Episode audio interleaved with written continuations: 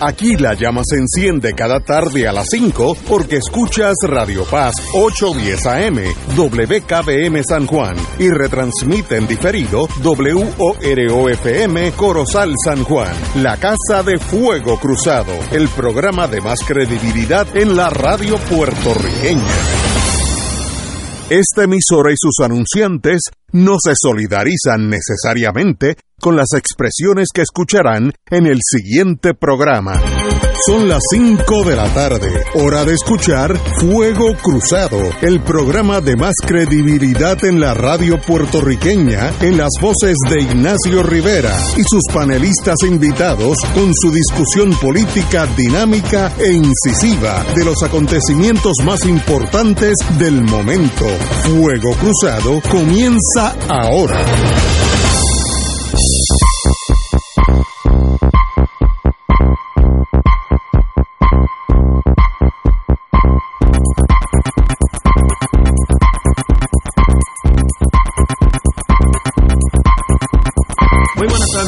Amigos y amigas. Hoy es martes 8, creo que es, ¿verdad? 8.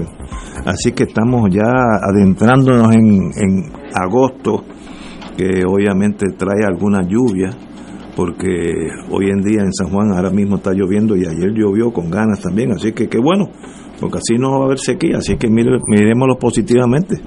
Así que muy buenas, Marilu Guzmán Saludos, buenas tardes a ti, Arturo, y a las personas que nos escuchan. y don Arturo. Muy buenas tardes, Ignacio, Bueno, a ti a siempre. y a toda la audiencia nuestra. Oye, hay una anuncia, un anuncio que no sé, yo si fuera inteligente venía mucho menos a este programa, porque uno sale aquí frustrado. Preocupa a la Junta de Control Fiscal el pobre manejo de fondos fede- federales. Eh, hay fondos, le voy a decir cuántos hay, de FEMA nada más hay 32 billo- bi- billones, 32 mil millones de dólares asignados a Puerto Rico ya, este, assign, en otra palabra, que ya ese dinero es para Puerto Rico, de los cuales es- hemos usado hasta ahora 7.6, que es nada, un 24% de lo que han enviado. Y es porque no tenemos, no sé, la malicia, la administración, el manpower, la empleomanía, eh, el plan, eh, la visión de dónde poner este dinero que no lo tuvimos que trabajar en minas de carbón allá a, palo limpio o en eh, oro allá en las minas de, de Sudáfrica, sino que llegó a una cuenta de banco ese dinero. Y el gobierno o la agencia que está a cargo de esto no ha podido implementar dónde se empleará este dinero que es ya está en el banco. El problema es que si no lo uso en unos parámetros de tiempo, ese dinero regresa a Estados Unidos. Que yo creo que nosotros seríamos el único país del mundo que Estados Unidos le dio dinero y, nosotros se lo devolvimos, porque los otros, los otros países no tienen problema en implementarlo, para bien o para mal, pero, pero lo utilizan. Nosotros estamos paralizados. No tengo explicación para esto excepto mismanagement, falta de administración. Arturo. Pues mira, Ignacio, yo creo que gravitan varios factores en este asunto. Uno, yo creo que uno que, resalta a primera vista es el que tú planteas. Aquí un problema de administración. Sabemos que ha habido problemas en el pasado y se han quejado los sectores de comercio del país por la falta de mano de obra alegadamente. Eh, por un lado, el gobierno indica que hay menos desempleo, pero no cuadran eso con que hay más eh, personas yéndose del país, fuerza laboral que se va del país, pues obviamente no están aquí solicitando empleo, así que tiene que haber menos desempleo, Tiene que haber. por lógica. Entonces, pero bueno, en cuanto a este asunto, eh, yo entiendo que el país, la administración pública, está falta, el gobierno, está falta de una óptica remediativa para bregar con nuestras realidades, y me explico. Si ciertamente carecemos de manos de obra en la construcción y en algunos renglones de la economía, y eso afecta la utilización de fondos como estos, que hago la salvedad de lo que tú planteas, de que es dinero, como tú lo planteas, es casi decir que es dinero regalado, y yo lo objeto, regalado no es. Estados Unidos aquí bastante ha usufructuado al país. Los Estados Unidos no meten dinero en un lugar donde no sacan ganancias. Así que vamos a tener eso bien claro. Y yo creo que en eso hay consenso de todos los sectores, que si Estados Unidos invierte en algo es para sacar beneficios. Y si ha metido millones de dólares aquí es porque muchos más millones ha sacado. Así que, aclarado el punto, el hecho es que esas asignaciones están aquí para un propósito y un objetivo y hay que utilizarlo y aparentemente hay un problema de mano de obra, puede ser, de, gente capacitada, etcétera. Pues mira, ¿cuánto, yo creo que en este tema lo hemos tocado antes, ¿cuántos confinados hay en Puerto Rico? ¿Cuántos son de custodia mínima? ¿Cuántos están a punto de cumplir y extinguir sus condenas? ¿Cuántos están a punto de poder cualificar para una, eh, una condena, con, continuar cumpliéndola bajo palabra o en probatoria, eh, fuera de la cárcel? ¿Dónde está la posibilidad de instaurar o establecer un programa para que todos estos confinados que están a punto de cumplir sus condenas o que pueden estar cualificando en los próximos 10 meses, 6 meses, un año, para cumplir el resto de sus condenas bajo palabra. Un programa que recoja a esos confinados y los transfiera a un programa que se llama Halfway House, unas casas intermedias, algo así como un hogar crea, donde entonces usted estructure unas brigadas que las puede adiestrar el gobierno ¿Para qué? Para utilizarlos en la reconstrucción del país, en las cosas que hacen falta. Así el gobierno va a estar, y una vez esas brigadas cumplen con esos horarios de trabajo, regresan a esa casa intermedia, porque no pueden irse para su casa, no han cumplido sentencia. Pero de esa manera usted está primero abonando a la rehabilitación del confinado Dos, está contribuyendo a darle y brindarle herramientas para su reinserción social, ¿eh? para cuando salga de cumplir, sale a la, casa, a la calle con unas habilidades y con una experiencia de trabajo. Además de que le nutre un fondo para cuando salga, que no tenga unas necesidades imperiosas básicas, que no tenga con qué cubrirlas. Tiene unos fondos para cuando salga de prisión. Así es que nosotros tenemos bastante población penal. Ese tipo de análisis y de iniciativa para ir dándole otro enfoque al concepto de la rehabilitación, que es un deber conforme a la ley habilitadora del Departamento de Corrección y Rehabilitación de Puerto Rico, pues nosotros tenemos que empezar a adaptar, no tan solo adoptar medidas como estas, sino adaptarlas, estas ideas y estas medidas a nuestra realidad porque es que de lo contrario, nos vamos, si seguimos haciendo las mismas cosas, vamos a seguir cometiendo los mismos errores y vamos a seguir obteniendo los mismos resultados. Así es que eso por un lado, y me da a mí compensar que a lo mejor puede que haya uno que otro funcionario temeroso de que como los federales están arrestando a tanta gente por corrupción, digan, pues yo esos chavitos no los voy a tocar, no voy a hacer que los toque mal tocados. Me vaya por el boquete. ¿Entiendes? Claro.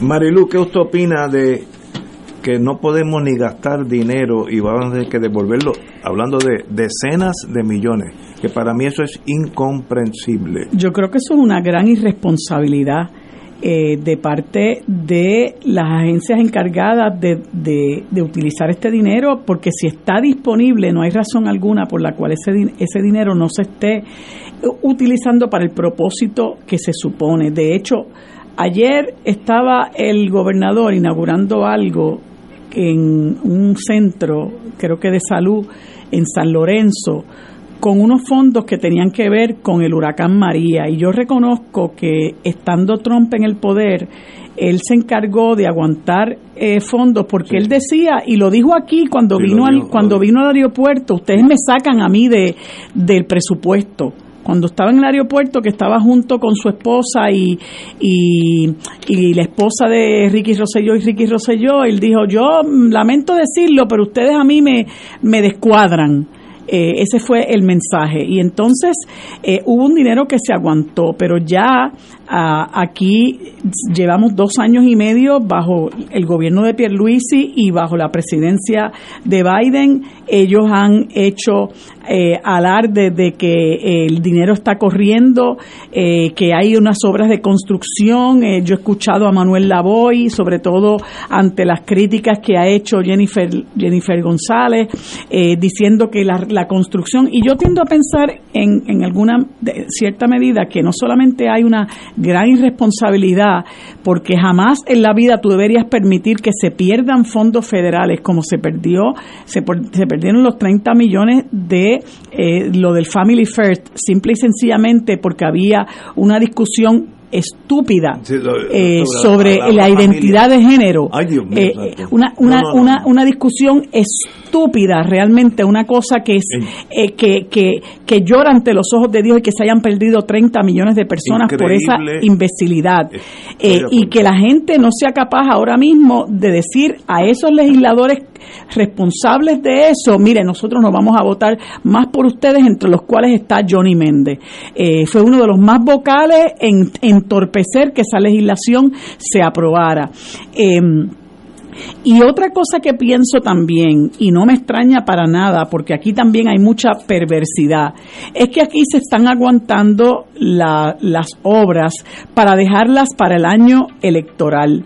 Eh, y que la gente empieza a decir, wow, llenarle los ojos a la gente con las cosas que, con las obras que se están haciendo eh, para, para que eh, poder capitalizar electoralmente con relación a eso. No me extraña en lo más mínimo porque eh, Pierluisi se pasa diciendo que este es el cuatrienio de la obra y no sé qué y como nosotros los puertorriqueños y puertorriqueñas tenemos memoria corta y se nos llenan los ojos eh, con obras faraónicas, como fue el tren urbano, como fue el choliseo, que fueron, eh, que son eh, proyectos perdidosos, son proyectos perdidosos, pero claro está, ah, tenemos un tren que mucha gente dice que no llega a ningún lado eh, eh, y, que, y que indudablemente eh, pues es un tren bastante ineficiente y que, y que también se dio a la, a, la, a, la, a, la,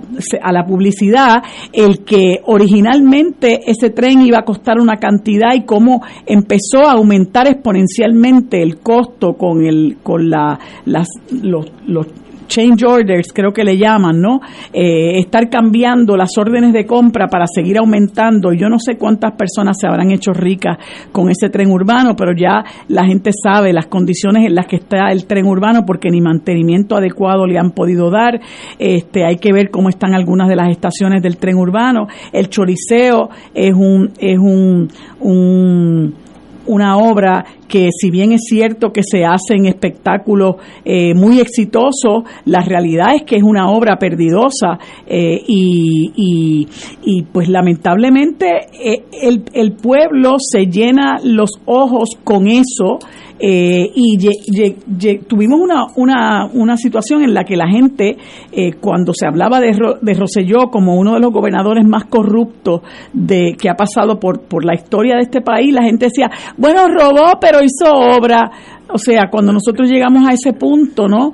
Pues, pues realmente es súper preocupante porque eh, hemos dejado ver que no, no tenemos, o algunos sectores de nuestro país no tienen la capacidad de mirar con ojos críticos eh, lo que está haciendo el, el gobierno con, con, con, el dinero. Yo sé que en este momento particular hay mucho escepticismo, hay mucha desconfianza, hay mucha incredulidad con todo este discurso de Pedro Pierluisi de que este es el cuatrienio de la obra y que él se quiere se, se debe quedar porque él, él se mantiene la estabilidad y la credibilidad del gobierno. Él vive en un país, nosotros vivimos en otro, indudablemente, pero a mi juicio aquí hay una gran dosis de irresponsabilidad eh, y también tengo la impresión de que pudiera haberse se, se, pudiera estar aguantando este dinero para empezar a hacer obra en el año eleccionario porque eh, en la misma noticia se, se menciona la cantidad de dinero que se ha desembolsado,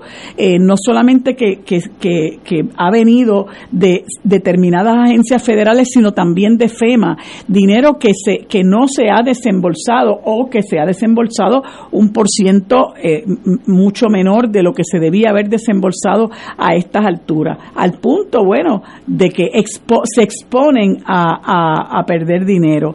Eh, pues yo espero que eh, a la hora de la verdad, cuando tenemos que empezar a desenmascarar a esta gente con miras a tratar de hacer un cambio en el, en el proceso electoral, pues eh, la gente tome en consideración todo este tipo de cosas, ¿verdad? Y las condiciones en las que se nos ha mantenido viviendo, por lo menos desde que, desde que Pierluisi está en la gobernación.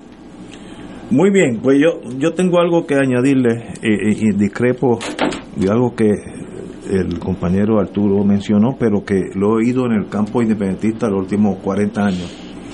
Y es, Estados Unidos nos da porque nos saca mucho más dinero. Y eso es una falacia, eh, por, por lo visto, del punto de vista mío. Y es que hay dos formas de generar dinero para los los Estados Unidos. Primero, el Social Security, no hay duda que todos contribuimos ahí y eso es un dinero que entra al arca de Estados Unidos. Luego, si llegas a los 66 años, pues te pagan un cheque. En el caso mío, todos los 26 del mes llega ese cheque como si fuera por arte de magia. Nos vemos el 27, ¿sabes? y, pero, las fábricas del cual yo fui parte, que producen billones de dólares. Por ejemplo, General Electric en mis tiempos tenía en Puerto Rico de 400 a 500 millones de dólares en los bancos aquí. Por eso estaba el Chase, Citibank, el Royal Bank of Canada, invertían ese dinero en, en otros países del mundo. Pero para la General Electric el dinero seguía en Puerto Rico. Y eso no es dinero que entra al fisco de los Estados Unidos porque es dinero privado. Por ejemplo, si General Electric transfería 100 millones de dólares, lo que tenía aquí en el Chase, y entraba a territorio norteamericano, tenía que pagar las contribuciones, que era una, una porquería, 4 o 5%, tampoco era gran cosa. Era, pero 4 o 5% en 500 millones es un montón de millones. Pero G era más inteligente. Los contables nuestros cogían ese dinero y lo invertían en una mina de carbón en Australia. Yo me acuerdo que él tuvo ruso, una operación franco-rusa, y el lado francés, pues G era uno de los inversores. Aquel tubo se llama Dressler, D-R-E-S-S-E-L-R, Dressler, que va desde los Urales hasta París, un tubo de gas natural, que eso es oro molido. Ese dinero nunca entró a Estados Unidos, así que Estados Unidos no dijo que sacó, primero que no sacó nada porque no es dinero de ellos. Entra, eso fue uno de los grandes fracasos de la tesorería de Estados Unidos, pensando que si yo elimino la, elimino la 936, todo ese dinero que se produzca entonces aquí va, va se va a transferir a los Estados Unidos. No, se fueron para las cuatro esquinas del mundo. China, G tiene como 12, 13 plantas en China ya hoy, hoy. Irlanda se llenó de plantas que salieron de aquí. Así que uh, no es tan fácil decir, este no es el caso de los portugueses en Portugal, que sencillamente eh, eh, las minas de carbón, las minas de hierro, literalmente las montaban en un barco y las llevaban a Portugal. Ese no es este caso, es un caso mucho más complejo y sencillamente el, el dinero que se produce aquí en las plantas ahora farmacéuticas mayormente, es de ellos. Y si ellos lo invierten en Bolivia, Estados Unidos no ve un centavo de eso. Eventualmente, cuando ese dinero regresa, ya sea de Bolivia o de Puerto Rico, regresa a Estados Unidos, entonces se paga. Así que no, no es tan fácil decir, pues mira, Estados Unidos sacó cuántos cientos millones de dólares y nos dio 300. No, eso no es, eso no es correcta, eh, financieramente correcto. Es un enjambre de contables que acá rato se roban la segunda base. G lo cogieron dos o tres veces, eh, matizando sus ingresos en Puerto Rico que eran exentos, más que sus gastos en Estados Unidos que eran exagerados para no pagar allá. esa compañía se, se comporta como un mundo aparte, no, no es parte del nacionalismo americano, son corporaciones que si pueden no pagar dinero a Estados Unidos, lo hacen sin la menor provocación. Este, uno de los casos fue en estos días que Trump está al bate, uno de esos años todas las empresas de Trump no pagaron contribuciones. Con, estoy seguro que hay un fraude majestuoso, pero contabilidad, en contabilidad eso se puede arreglar entre comillas. Eh, digo esto porque hay otra visión, no, no la clásica de que Estados Unidos nos devuelve, pero en realidad ganaron más de lo que, de lo que nos dieron. Eso no es cierto. A Puerto Rico, según los números de ellos, le cuesta a Puerto Rico neto 6.5 billones al año, que no es gran cosa. Estados Unidos le da más dinero a Israel para las Fuerzas Armadas, eso es un hecho también, las cosas son como son.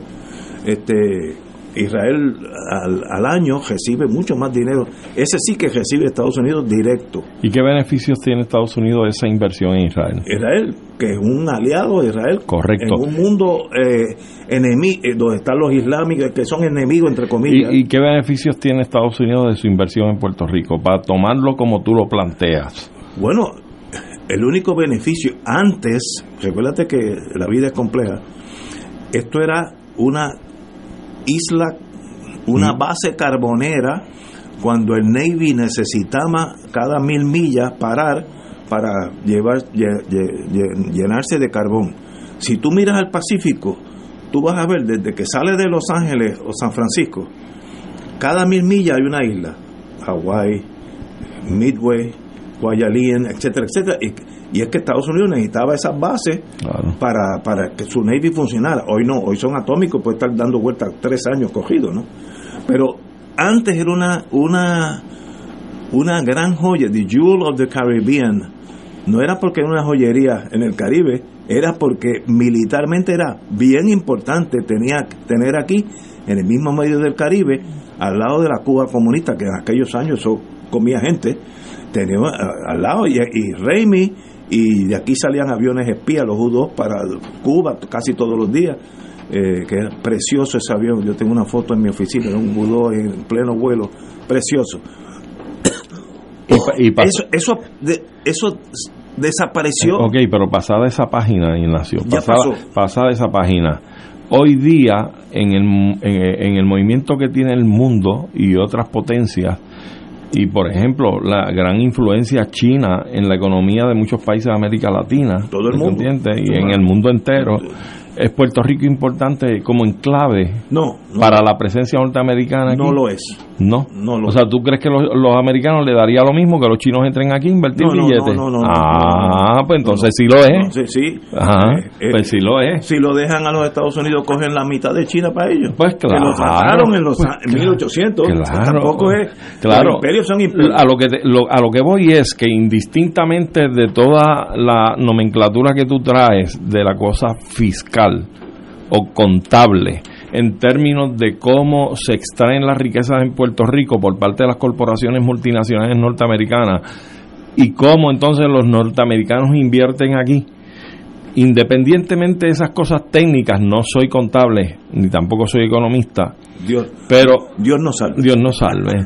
pero ciertamente eh, sí hay algún beneficio porque son corporaciones norteamericanas. Fíjate que tú mismo dices que a la GA la cogen en un momento dado tratando de inflar aquí unos gastos en Puerto Rico para esquivarse allá de unos... Eh, okay, no solamente allí, a un montón de compañías. Y eso es evitando esas corporaciones ingresar al fisco de Estados Unidos. Sí, porque Estados Unidos tiene lupa y Estados Unidos sabe que si te vas para allá te voy a estar velando y velando lo que tú haces allí y te voy a reclamar. Así que independientemente de esa nomenclatura, de, esa, de, ese cronograma, eh, ciertamente Puerto Rico no deja de ser importante para Estados Unidos para mantener una presencia en el Caribe dentro de lo que es el concepto de la posesión territorial que ellos tienen.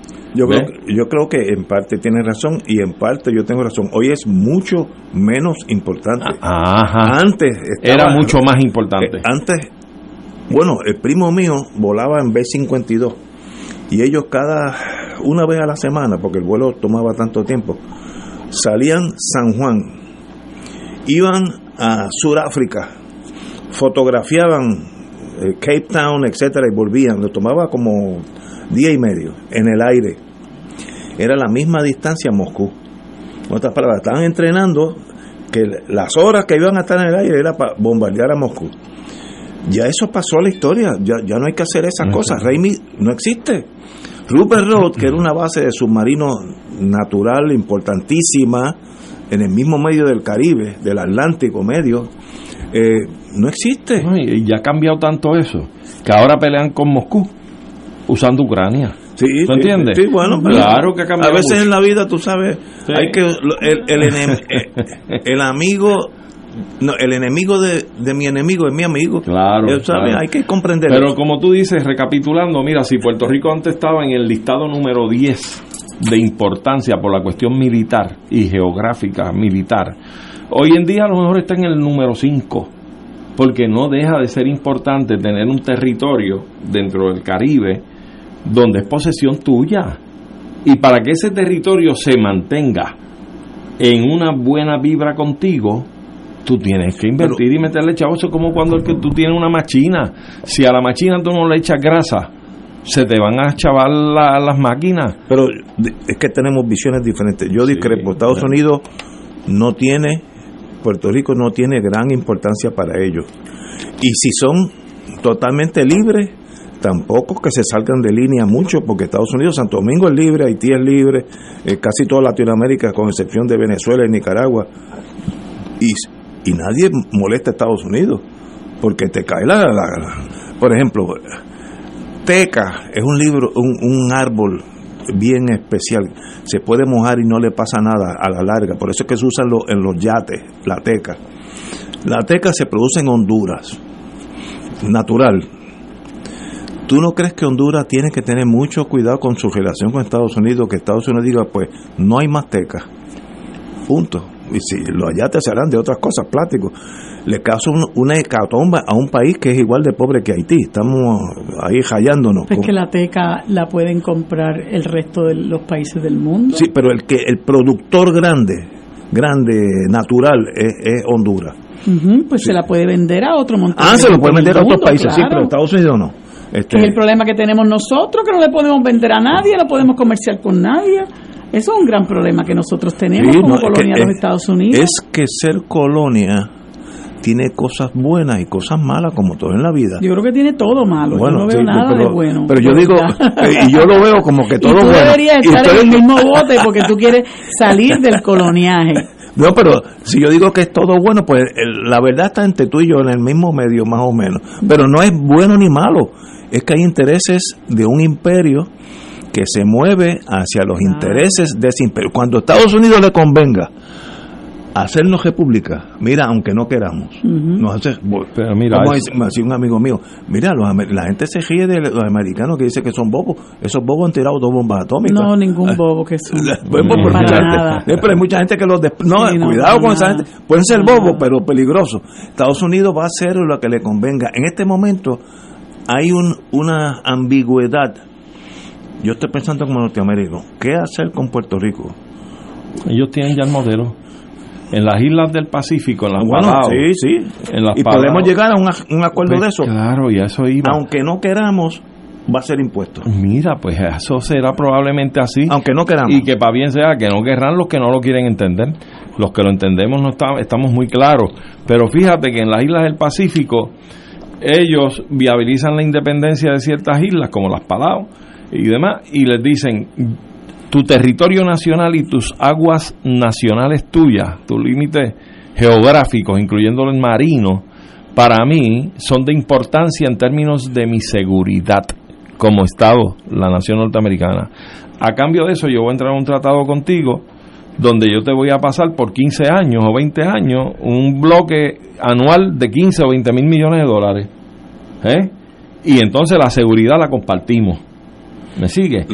No, no las compartimos, la seguridad la, La tengo yo. ejercen, la ejercen, la claro, tengo yo. claro, Y pues. más ahora Sí, con China, claro. que ese pajarito ya es un gavilán. Claro. Pues yo tengo que velar mis pollitos. Por eso, y, en est- y como tú dices, Puerto Rico ya no es importante Ya- ya no- para Estados ya Unidos. no hay gavilanes, Pues tú puedes estar seguro que si eh, Estados Unidos entiende que la salida va a ser esa, va a tratar de implantarla con un régimen de un pacto de asociación libre donde pueda garantizar su influencia en Puerto Rico. Eso es muy posible. Y a cambio traerá unas asignaciones en bloque de miles de millones de dólares anualmente para que el gobierno de Puerto Rico pueda administrarlo y distribuirlo a cubrir las necesidades básicas que entiende que debe cubrir. Pero eso va a ser por un eso no es para siempre. No, no, eso es, por un término. Eso es por el término del pacto de libre asociación el cual habrá de se puede cesar en algún momento por cualquier parte, pero se puede renovar, se puede extender.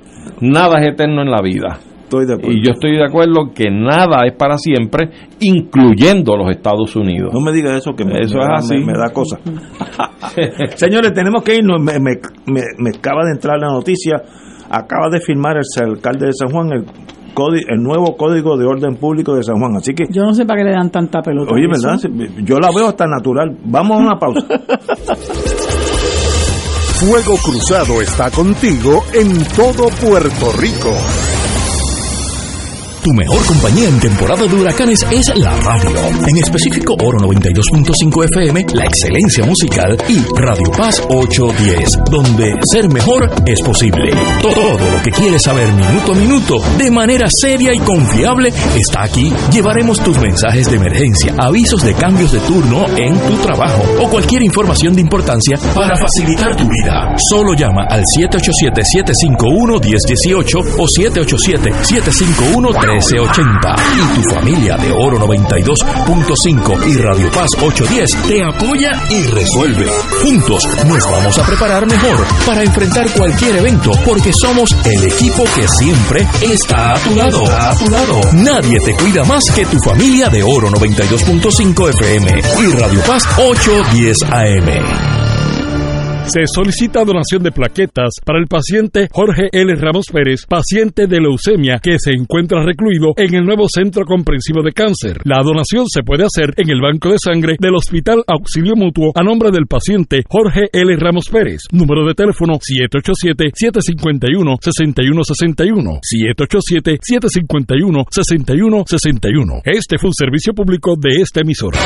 Buenos días familia. Es la casa a la que siempre llegar sin invitación. A las 10 de la mañana, Judith Felicia es tu anfitriona para conversar sobre medicina, psiquiatría de niños y adolescentes, artes, derecho, valores y fe. Todos los días por Radio Paz 810 AM. Buenos días familia. Donde una conversación parece demasiado corta. Buenos días familia. De lunes a viernes por Radio Paz 810 AM. Fanático del deporte la mejor información y el mejor análisis lo escuchas los sábados a las 2 de la tarde por Impacto Deportivo con Javier Sabat y el más completo elenco en deportes por Radio Paz 810 AM y en las redes sociales Facebook, Impacto Deportivo, Radio PR, Twitter e Instagram, Impacto underscore Deport juntos,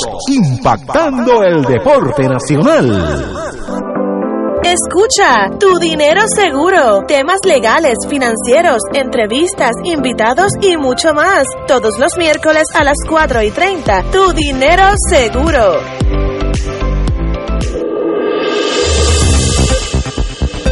Y ahora continúa Fuego Cruzado.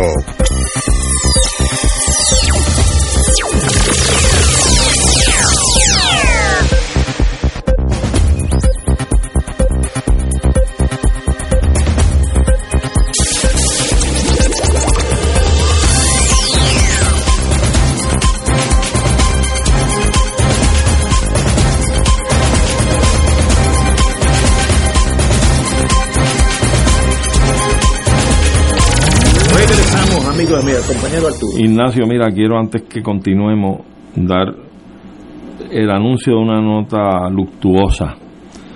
Es con sumo pesar que yo me he enterado en la tarde de hoy que el pasado sábado falleció la señora Olga Beatriz González Córdoba, viuda del doctor Carlos Ramos y madre de uno de los profesores de Derecho de nuestra Escuela de Derecho de la Universidad Interamericana, uno de nuestros constitucionalistas de mayor rango en el país, que es el profesor doctor Carlos Ramos González. Nosotros queremos participar esta infausta nueva y queremos extender tanto a Carlos, a su esposa la licenciada Lesbia Hernández Miranda, así como a toda la familia del compañero Carlos Ramos González, nuestro más sentido pésame.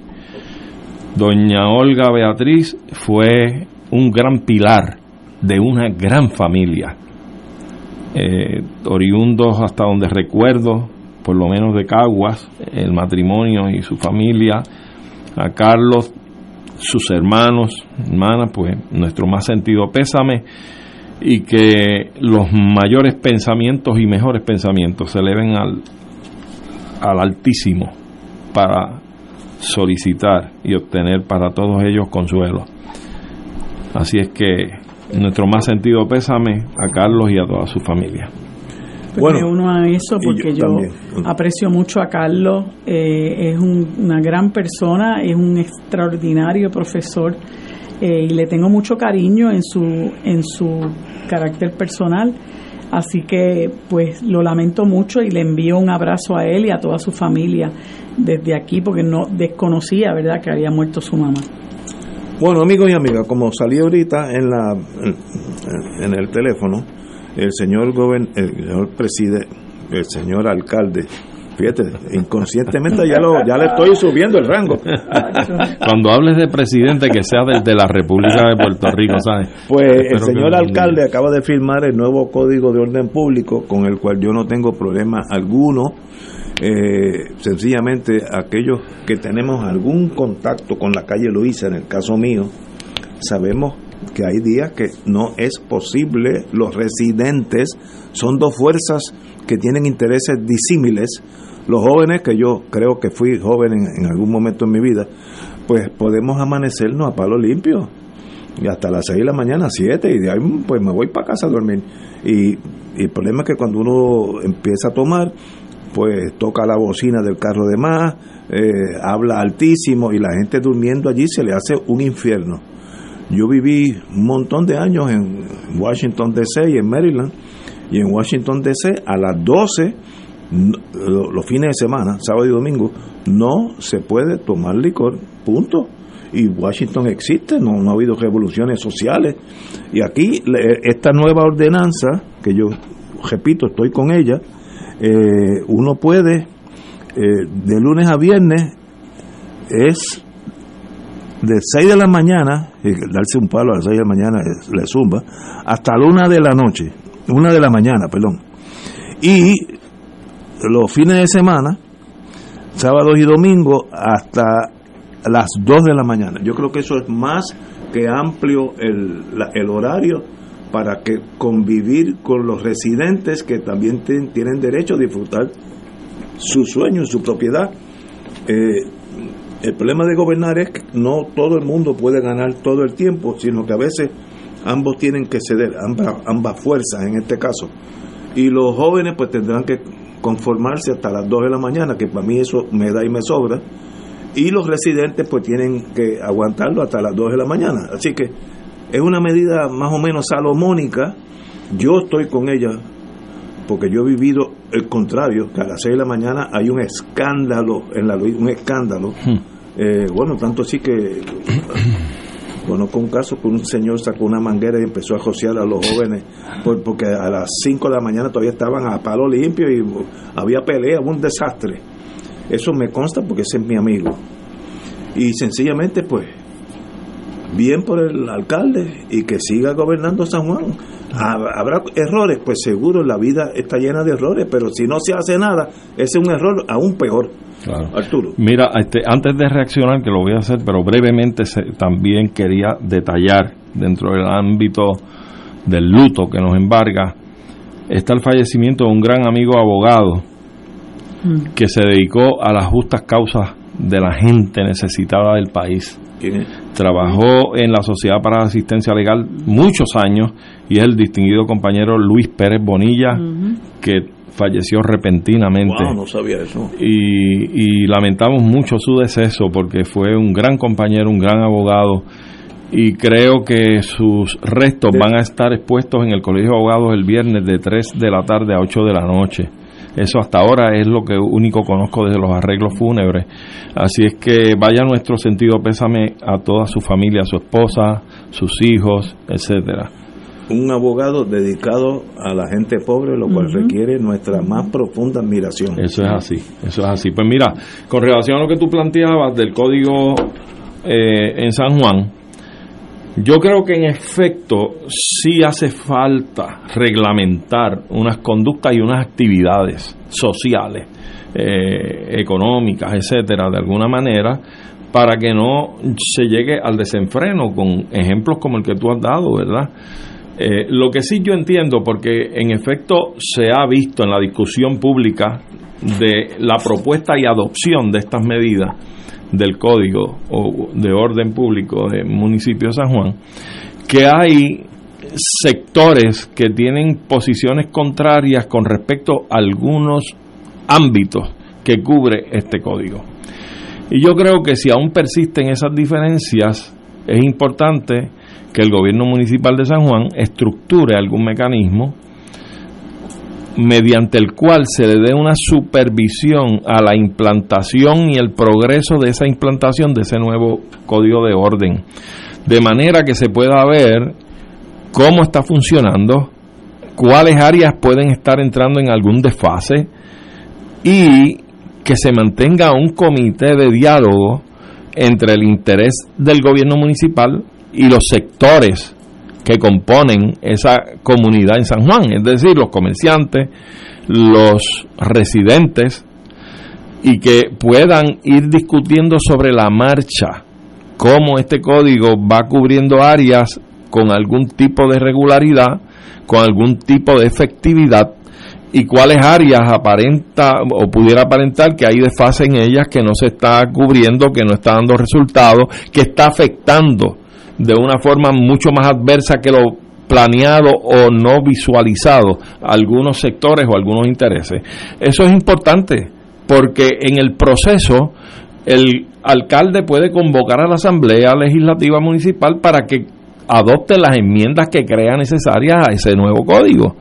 Así es que aquí lo más importante es la observación sobre la marcha de cómo se implanta y que haya participación activa y efectiva de todos los sectores en esa evaluación para que de ser necesario que hayan enmiendas, que hayan enmiendas para que cubran las no tan solo necesidades, sino las inquietudes de todos los sectores eh, que están en esto afectados en, en San Juan. Compañera Marilu. Mira, aquí hubo, hubo mucha queja porque si bien es cierto que hubo vistas públicas, las vistas públicas se dieron precisamente por porque el pueblo las pidió, porque la gente se movilizó y empezó a reclamarlas por correo electrónico y por otros medios. Pero esto se iba a aprobar eh, a los sucusumucos como se aprueba todo en la legislatura municipal de San Juan y aplastando a las minorías.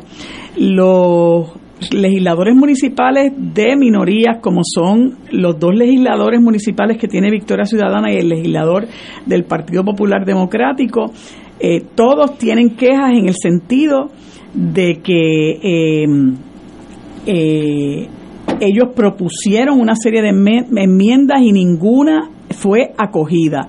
Eh, y claro está, hay yo no no no sé cómo quedó finalmente la resolución, ¿verdad? No puedo hablar de su contenido por eso, pero yo comparto una preocupación que señala Arturo y es de qué manera aquí las cosas se van a implementar, porque Miguel Romero lleva dos años y medio en la alcaldía de San Juan y permitió que la, que la calle Loíza, y voy a hablar particularmente de la calle Loíza porque es, eh, ha sido verdad punto de, de, conversación, al igual que la placita de Santurce, se convirtieran en tierra de nadie. Eh, en, en esos lugares este y lastimosamente la eh, la, el asunto de aprobar la, la, ordenanza municipal tomó fuerza después que fueron asesinados dos turistas, dos jóvenes, dos estudiantes de naturaleza peruana que, que venían de, de NYU. Increíble. Eh, una cosa tristísima, tristísima. Así que esto es un país que lo que hace es reaccionar. Pero ¿desde cuándo, desde cuándo están los residentes, eh, muy particularmente los residentes del área del barrio Machuchal, aledaño a la calle Loíza, eh, reclamando que se les escuche y que se les respete en el derecho que tienen a residir, a vivir en paz? Porque lamentablemente aquí eh, hay un desorden en cuanto al otorgamiento de permisos de uso comercial eh, y no solamente se empiezan a dar permisos de uso comercial a troche y moche, este, sino que eh, no se no se examina el hecho de que esos de que tiene que haber un balance cuando tú empiezas a conceder ese tipo de permisos, sobre todo para, para barras, entiende que, que estás dando permisos en un lugar que está lleno lleno de residencias, que es un lugar principalmente residencial. Lo único que no lo es, y cuidado, porque en la misma calle Loíza hay residencias.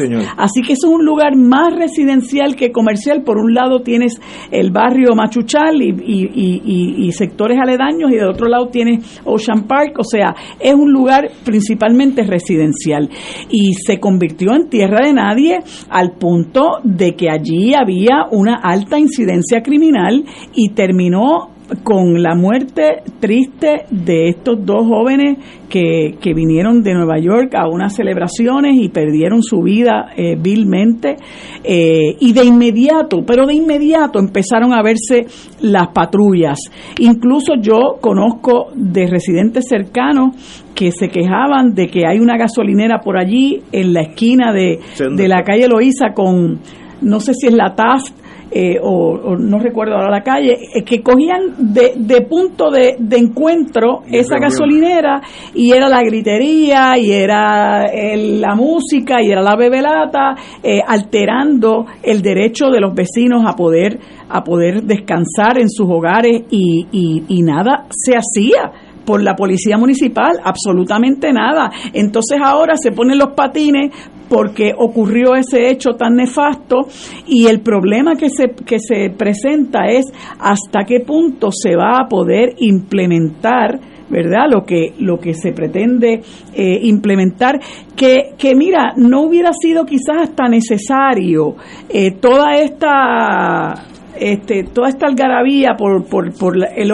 el código de orden público y, y, estar diciéndole a la gente que estamos haciendo algo, porque tú con vigilancia puedes evitar puedes evitar, tú puedes tener la gente bebiendo hasta las 3 de la mañana, pero tú lo que tienes que evitar es el desorden. Además de que, bueno, eh, eh, yo no sé por qué eh, hay tanta necesidad de beber hasta las 3 de la mañana, ¿verdad? Este, es igual que la gente que cuando en un momento dado, no sé si recuerdan, empezó a prohibirse el fumar dentro de, en el interior de, de, de, de locales, este, había gente histérica porque yo tengo derecho a fumar. Pues mire, no, la realidad es que usted no puede comportarse de una, de una forma que usted agreda eh, a, otra persona o esa, esa conducta constituya, ¿verdad? Una, una, una forma de ignorar el derecho de otra persona a eh, estar tranquilamente en el lugar en el que quiera estar. Y, y eso pues lo vamos a ver en la marcha, ¿no? Si realmente eh, esta, esta ordenanza eh, puede eh, va a cambiar algo. En muchas ocasiones, el, el, el, el, poner estas ordenanzas, en muchas ocasiones es excusa para que la policía abuse con la gente, empiece a limpiar el, el, el área, ¿verdad? Este, y, y de nuevo, me parece que que esto es una reacción a un problema que se permitió que se saliera de control. Yo espero, ¿verdad? Y que, y que ha costado vidas, muy tristemente costó vidas. Eh, yo espero que, y entonces, claro, tenemos el problema de la falta de recursos. Eh, no hay gente que quiera meterse a la policía, ni a la municipal, ni a la policía estatal. Entonces, no hay recursos económicos porque si tú pagaras bien, la gente obviamente eh, podría insertarse en la academia, pero, pero pero para la miseria que posiblemente pagan, pues entonces la gente no va a querer eh, eh, tratar de, de, de, cualificar para un puesto donde encima de eso estoy, estoy eh, eh, eh, está, está mi vida amenazada, estoy arriesgando mi vida. Así que esto se va a ver en el camino, pero no tengo la, la menor duda de que no es mucho lo que va a cambiar la realidad, este, que, que, que empezó a cambiar ya, ¿no? Desde, desde la muerte de estos dos jóvenes. Yo considero que la, estoy a favor de esta ordenanza. Eh, como dije, viví muchos años en Washington DC y a las 12 de la noche todos los restaurantes no sirven más alcohol. Punto. Eh, yo nunca vi ni un policía entrando a dar ticket. Eh, parece que es algo que ellos saben que si lo hacen, pues tiene una, una, una consecuencia seria porque paraban a las 12. of course, los jóvenes siempre somos inteligentes, entonces a las 12 menos cuarto pedíamos dos cubas libres o tres cervezas. Entonces pues te da un poquito más, pero después de las 12 en Washington no se vende alcohol. Oye, y no hay problema, y la gente vive allí porque Washington es una, una, una, una limitación bien concentrada en seres humanos, así que se puede convivir. No se puede dejar, como dijo Marilu, que se salga de, de, control y aquello sea la tierra de nadie los fines de semana. Ahora, este, Está de más, eso no debió haber sucedido, pero hay que corregirlo ahora. Sí, y es cierto, y pero algo que yo quería abundar, que es importante dentro del concepto que yo planteé de que debemos supervisar cómo se implanta y, y tener la, la interacción de distintos sectores para ver qué enmiendas requiere ese reglamento prospectivamente hay que acotar sobre eso que San Juan tiene una extensión territorial muy grande. Desde que se tragó a Río Piedra, mm. San Juan es bien grande y probablemente los problemas en términos del comercio y el expendio de bebidas alcohólicas y demás que presenta eh, las localidades ubicadas en, digamos, en el casco antiguo de San Juan o en, en, la, en la secuela más inmediata de la metrópoli, después del casco antiguo, ¿verdad? Lo que es condado, Miramar, Santurce, pues eso ahí puede tener unas características particulares que probablemente en Cupey no las tenga. ¿Ves? Y con eso hay que trabajar. Probablemente los sectores que deben estar evaluando su implantación deben ser muy representativos de los distintos sectores de San Juan. Sí, eh, para eso la Guardia Municipal es esencial pero para tener una guardia municipal hay que tener guardias. Y bien pagos. Sí, y, eso no lo son. Y los números son pequeños, así que va a haber un problema de implementación, pero para eso es que elegimos al alcalde cada cuatro años y al gobernador para que solucione esos problemas. Gobernar no es fácil. Ahora, buscar los, los soluciones al, a la convivencia en la sociedad es el deber de todo gobernante y, a veces tiene que generar fricción entre algunos bandos, pero para eso es que está ahí, así que eh, nos quedan cuántos minutos antes de las seis, cinco minutos, ah, pues tenemos tiempo. Le voy a ganar a quien, a cualquiera que aspire. Esto es para cinco minutos antes de las 18 horas, para que dejar a Marilu tranquilita. Y a cualquiera que respire también. El señor gobernador dice que le voy a ganar a cualquiera que aspire ante la posibilidad de una primaria en el Partido Nuevo Progresista. Yo no creo que sea posibilidad, eh, va a ser, va a haber primaria. Yo no tengo problemas con que haya primaria. Yo sé que hay otros partidos que mencionan la palabra primaria y se esconden debajo de las mesas. Que venga la primaria. Yo creo que va a ser Jennifer versus Pierluisi o Pierluisi versus Jennifer y que gane el que saque más votos. Al otro día, los que pierden y los que ganan van a seguir siendo estadistas, van a votar por el PNP. Así que no veo esa consecuencia de cataclísmica que el que pierda se va a ir para su casa o van a votar populares. Eso no sucede. Eh, eh, digo, en mi mundo, yo puedo estar equivocado. Pero no veo.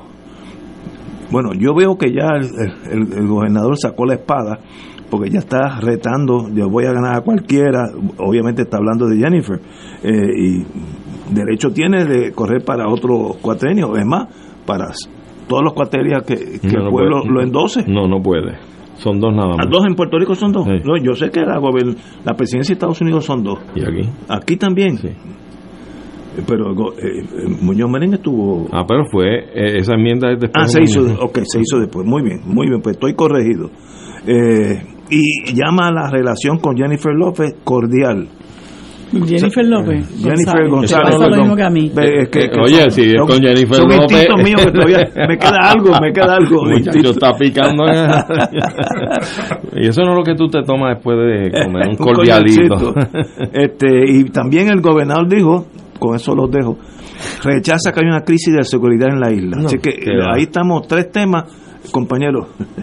no hay crisis, no, claro. ¿Por qué? Pues eso, hay 70 asesinatos menos que, que el año pasado, a esta fecha. Óigame, si nosotros hiciéramos un recuento de los últimos, vamos a escoger los últimos dos meses, vamos, para no ir tan atrás, los últimos dos meses, junio y julio, vamos a ver cuáles han sido los titulares día tras día. Yo nunca recuerdo, no recuerdo antes, de verdad, antes le estoy hablando de años anteriores, haber escuchado tanta fatalidad tan consecutivamente, cuando no son los ac- accidentes de tránsito fatales, sino son los asesinatos y o masacres, eh, feminicidios. Mire, una sola muerte que exista en el país es demasiado de mucha. Nosotros no podemos reducir esta consecuencia de tantos males sociales que estamos padeciendo, porque el crimen es una consecuencia de muchos males so- sociales que subyacen como gasolina para encender la llama que provoca un crimen. Nosotros tenemos que, como sociedad, tener el proyecto de atender todos estos males que agobian al país y a unas clases particularmente en el país, a unos sectores. Tenemos que tener la salubridad pública bien atendida. No podemos reducir esto a estadística y a meramente vigilancia policíaca, atención y acusaciones de tribunales en los tribunales por parte del Departamento de Justicia. Esos son consecuencias de unos males que subyacen. Cuando tú tienes que activar la policía, es porque hay un problema que hay que atender o que ha surgido un problema, como un crimen o una acción criminal. Vamos, cuando haces el procesamiento en los tribunales, esa es la consecuencia de lo ocurrido anteriormente. Pero ¿qué provocó eso? Que desencadena toda esta actividad policíaca, jurídica, judicial, etcétera. Eso es lo que este país tiene que atender. Y todavía no hemos visto un esfuerzo organizado, coordinado, para poder traer las mejores mentes a atender estas problemáticas que aquejan al país. La drogadicción, la prostitución, la, el desempleo, el discrimen, la opresión de sectores, ya sea por discrimen de raza, de condición social, de la que sea. Nosotros tenemos que atender los males que nos aquejan de una forma salubrista para el país. Y todo esto tiene que desembocar en un proceso que, que infiltre a la academia, incluso en los grados de formación de los jóvenes y de los niños en las escuelas públicas del país. Se nos hace tarde.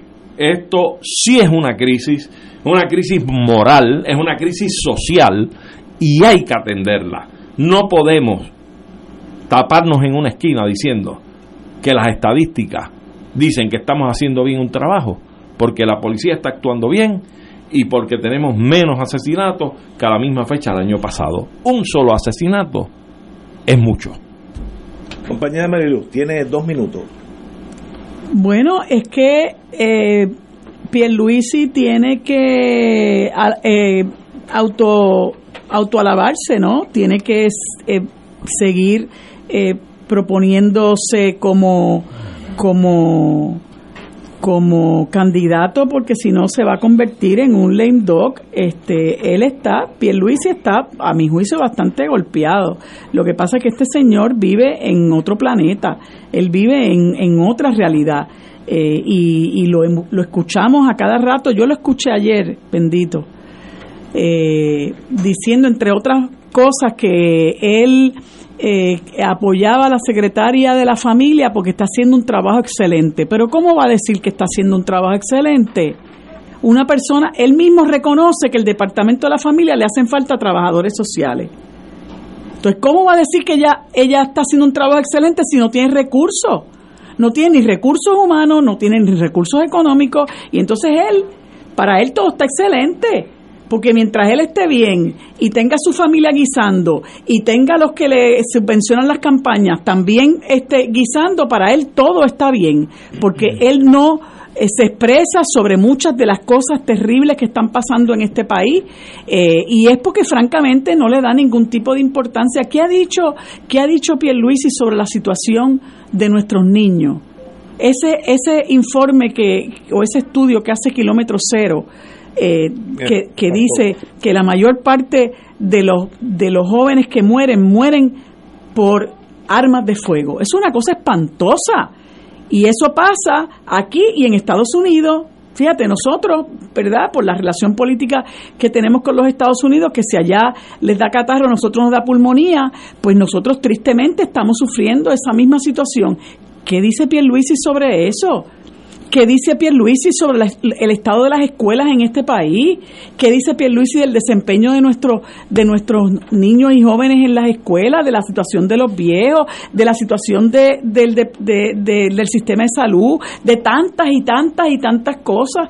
Pues, pues entonces, dentro de su visión enajenada, él tiene que decirle al país que va para adelante y si no lo hace, bueno, pues imagínate tú. Bueno, es que él, tiene primaria, así que él está haciendo claro, lo que tiene que eh, hacer. Claro, él, tiene, él está diciendo lo que tiene que, decir, pero la realidad es que eh, la percepción del país es muy distinta. La gente piensa realmente que Pierluisi es un individuo, por eso te dije, y cuando te lo dije, lo dije porque lo he pensado, que muchas de esas obras de construcción se aguantan para el año electoral, porque es de lo único de lo que él se va a poder agarrar en su momento, porque la, la el cuatrienio de Pierluisi eh, va, a va a quedar en la historia como uno de los peores cuatrienios y él como uno de los peores gobernadores de este país. Entonces, de lo único que se va a agarrar y se está agarrando es del discurso ese del cuatrienio de la obra. Pero, pero la realidad es otra y lo que piensa el país es otra cosa. ¿Tú crees que para el año que viene taparán los boquetes en las carreteras? Estoy segura de que van a empezar a hacer un montón de cosas para vendérselo a la gente. Con los boquetes de la carretera tiene mi voto, así que usted... Lo va a tener con boquete o sin boquete, lamentablemente. Señores, vamos a una pausa. Fuego Cruzado está contigo en todo Puerto Rico. Aquí la llama se enciende cada tarde a las 5 porque escuchas Radio Paz 810 AM, WKBM San Juan y retransmite en diferido WOROFM Corozal San Juan, la Casa de Fuego Cruzado, el programa de más credibilidad en la radio puertorriqueña.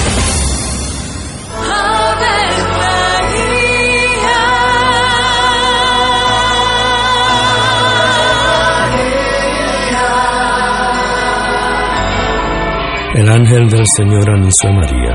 Y ella concibió por obra del Espíritu Santo. Dios te salve María, llena eres de gracia, el Señor es contigo.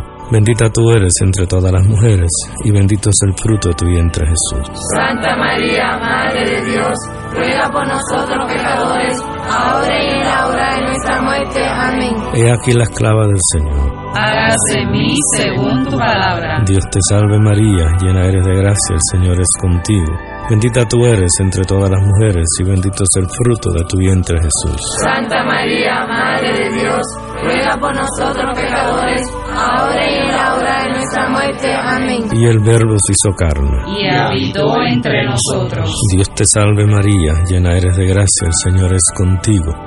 Bendita tú eres entre todas las mujeres, y bendito es el fruto de tu vientre Jesús. Santa María, Madre de Dios, ruega por nosotros pecadores, ahora y en la hora de nuestra muerte. Amén. Ruega por nosotros, Santa Madre de Dios. Para que seamos dignos de alcanzar las promesas de nuestro Señor Jesucristo. Oremos. Derrama, Señor, tu gracia sobre nosotros que por el anuncio del ángel hemos conocido la encarnación de tu Hijo, para que lleguemos por su pasión y su cruz a la gloria de la resurrección, por Jesucristo nuestro Señor. Amén. Gloria al Padre, al Hijo y al Espíritu Santo. Como era en un principio, ahora y siempre, por los siglos de los siglos. Amén.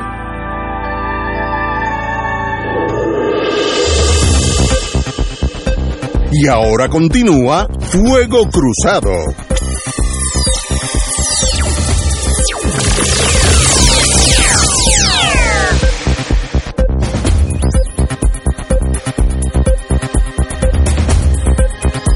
Señoras y señores, vamos a la hora de Severino. Le hemos robado cuántos minutos, cuatro minutos, así que perdone a, a los oyentes. No, no a usted, a los oyentes que son gente violenta. Sobre todo los que se reúnen con este. ¡Qué muchachos! bueno, pero vamos con Severino. Antes que todo, muy buenas tardes. Eh, saludos, muy buenas tardes a todos ustedes y a toda la radioaudiencia. Este, eh, yo te sugerí que, Ignacio, comenzar un poco hacer algunas acotaciones, porque me han preguntado mucho. A veces uno se manda aquí, comienza a hablar, y la gente a veces, eh, uno parte de la premisa que todos sabemos, ¿verdad? Estamos en el mismo lugar y no, alguna gente entonces no logra entender el concepto de golpe de Estado, ¿verdad? ¿Qué, Vamos- qué vamos a- es un ¿qué es golpe de Estado? Antes de hablar, obviamente estamos hablando de que hay un golpe de Estado en, en marcha, con un proceso complicado en África, eh, pero yo creo que vale la pena un poco hacer algunas aclaraciones de ¿Qué es eso? lo que Sí. es un golpe de Estado, ¿verdad? Y, y cuáles son sus características y, y su, y su geografía en particular. Un golpe de Estado es una, es una manera brusca de arrebatarle el poder a un gobierno eh, constituido. eh, se presume que por elección, constituido por elección democrática y respaldada por una constitución. Eh, eh, y por eso es que generalmente los golpes de Estado son un fenómeno de la segunda mitad del siglo XX, aunque siempre ha habido, desde tiempos inmemoriales, siempre ha habido manera de arrebatarle el poder A quien lo ejerce. a, a quien lo ejerce, ¿verdad? Pero no- los golpes de Estado es una categoría, como podríamos decir, lo que se llama en sociología moderna, ¿no? Eh, de la época moderna, que básicamente podemos cifrarla de 1945 para acá. Eh, de 1945 para acá han ocurrido nada más y nada menos que 762 golpes de Estado en el mundo. Más nada, más Desde, nada. Desde el sí, 45 para desde el 45 para acá han ocurrido Wow. 762 golpes de Estado en el mundo. Eso quiere decir que le han, eh, le han este, arrebatado el poder ¿verdad? a un gobierno eh, legítimamente constituido. Eh, ¿cómo, eh, ¿Cuáles son, eh, digamos, la, eh, los tipos, los tipos de golpe de Estado? El más frecuente, históricamente hablando, de este periodo de tiempo, del 45 hasta acá, el más, el más frecuente y el más abundante es el que se conoce como golpe de Estado militar, eh, con la bota, con las armas, ¿verdad? Con que, que un grupo insurrecto de militares conspira y derrocan a un presidente civil, derrocan a otro militar, derrocan este. A, lo, a lo que sea. Y ese realmente pues ocupa 472 De la lista. de la lista, son 472 han sido golpes militares, Militares. eh, eh, protagonizados por militares, pero no únicamente ha sido así, ha habido otro tipo de golpes, hay una lista extensa, ¿verdad? que no voy a entrar en todo, pero hay hay lo que se conoce golpe de Estado por dimisión forzosa, cuando se, se obliga a una persona a, a dirimir. Ahorita escuché, no sé si es cierto o no, que el- A el- renunciar. a renunciar, a renunciar, exactamente, eh, por presiones, por verdad, por este Amenaza. algún tipo de amenaza, eh, verdad. Hay hay hay golpes de estado que ocurren eh, que su característica principal es porque hay apoyo extranjero. Eh, apoyo extranjero cuando gobiernos gobiernos extranjeros pues conspiran también para derrocar un gobierno en X o Y que también hemos, hemos visto que, eso eso, ha habido ocurre mucho. de eso ha habido mucho de eso ha habido Latina. de eso ha habido mu- mucho sí sí hay también algunos que han habido que ha sido bastante fíjate 107 lo que se conoce eh, golpe de estado de palacio Ese es un concepto particular cuando es un golpe de Estado dentro de una misma facción política. Una misma facción política, como pensar que ahora está Jennifer, que Jennifer le diera un golpe de Estado a Pierluisi, ¿verdad? en vez de ganarle la, en la primaria, pues le diera un golpe de Estado. Eso sería un golpe de Estado de Palacio porque es dentro de la misma facción eh, Eh, política gobernando. mismos- Los mismos que están gobernando. Los mismos están Los mismos que están gobernando. Sí, sí, básicamente Entonces, sería. en inglés se sería dice eso. pala- palace coup. Palace Que es un exacto, golpe de Estado exacto, de, de exacto, palacio. Exacto, eso, eso es así. Así que podemos ver también, hay una categoría menor que son los autogolpes, ¿verdad? Que son, ha habido los también autogolpes, como el caso de Fujimori. Fujimori. Hay también, más recientemente se ha acuñado, entonces, yo diría que en contraposición al entendido de lo que es el golpe clásico militar, lo que se conoce por el golpe blando. El golpe blando que no es otra cosa que un golpe parlamentario, cuando son los parlamentaristas que ejercen su deber, ¿verdad? Este, su, sus facultades, vamos haciendo su deber, sus facultades para suplantar un, un presidente, Claro, una presidencia. en- Lo que ha pasado en aquí recientemente en el caso de Perú, ¿verdad? Eh, y en otras partes de- del, del mundo también ha pasado ha pasado eso con Dilma Rousseff cuando también el Correcto. propio el propio parlamento brasileño la removió de- del- del cargo asumiendo quizás una una eh, posición indebida que, que, que, si bien estaba dentro de sus facultades pues indebida en el sentido moral de- del uso de- del poder así que esos son las distintas formas de, de golpe de estado eh, pero es interesante, si esto es interesante, todavía más interesante es saber dónde ha habido más golpes de Estado. Eso es bien interesante. ¿Cuál es, el, el- ¿Cuál es la geografía de los golpes de Estado de esos 45 años? Pues mira, vamos a comenzar, vamos a comenzar por, por nuestra región en América, por el hemisferio. Que ha habido unos cuantos. Pues ha habido unos cuantos por el hemisferio. Primero que en Norteamérica nunca ha habido golpe de Estado. Pero un momento, ¿no ha habido la categoría sui generis de lo que hizo Trump con la Cámara? Eso es un intermedio. Eso es, eso es un intermedio. Una Eso es un intermedio una que yo, en los próximos libros de, de ciencia política va a haber que ponerlo. Va a haber que ponerlo. Eso va a haber que ponerlo. Sí, sí, sí. Y el de, y el de Bolsonaro también. También el de Bolsonaro. Bolsonaro, Claro que, sí. que sí. Pero en Norteamérica, en Norteamérica nunca ha habido un golpe de Estado.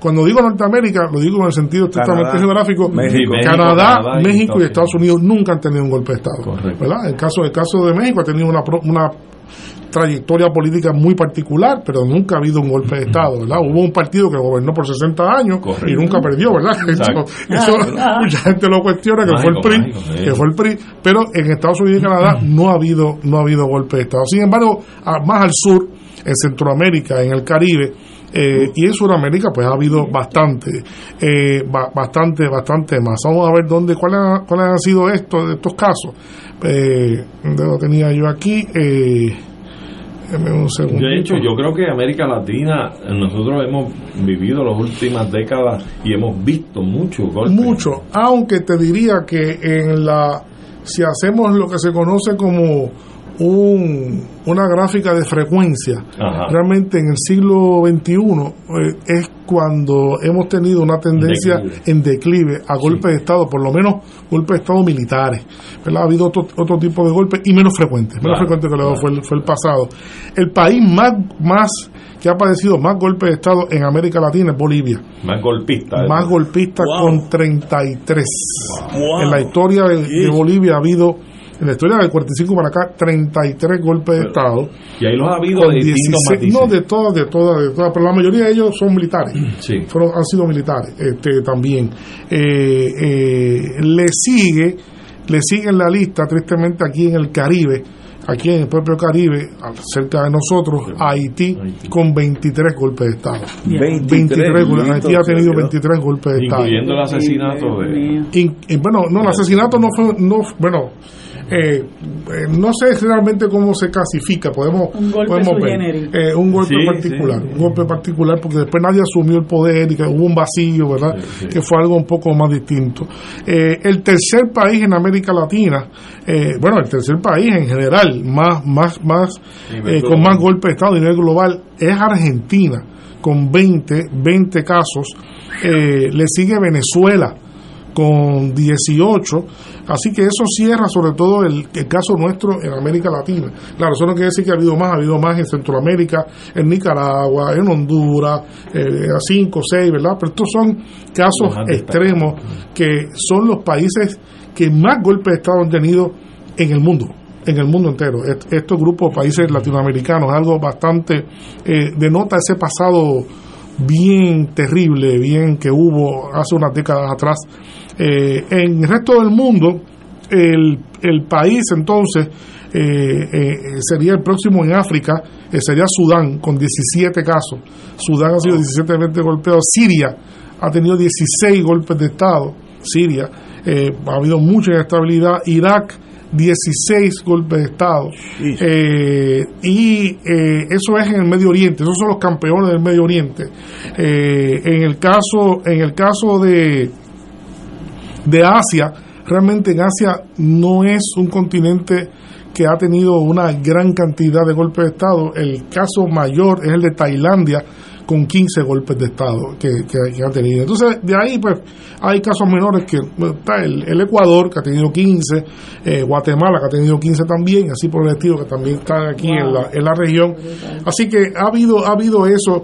Cuando uno ve este, hay un diagrama aquí que tengo que no puedo mostrar, ¿verdad? Porque estamos en la radio, pero en este diagrama uno puede ver cómo, cómo en distintos momentos históricos, con distintas condiciones socioeconómicas, eh, a veces catapulta la frecuencia de los golpes de Estado. Por ejemplo, a, nivel de 1973, con el tema del petróleo, hubo un repunte de golpes de Estado. En el 60, con la descolonización de muchos países africanos, también hubo un repunte de golpes de Estado. Eh, a partir de la el plan Cóndor, cuando hubo el plan Cóndor, pues también hubo un repunte fuerte de muchos golpes de Estado, fue un momento reducido, históricamente hablando, pero muy intenso, muy intenso, con casi, casi 30 golpes de Estado relacionados con el plan Cóndor.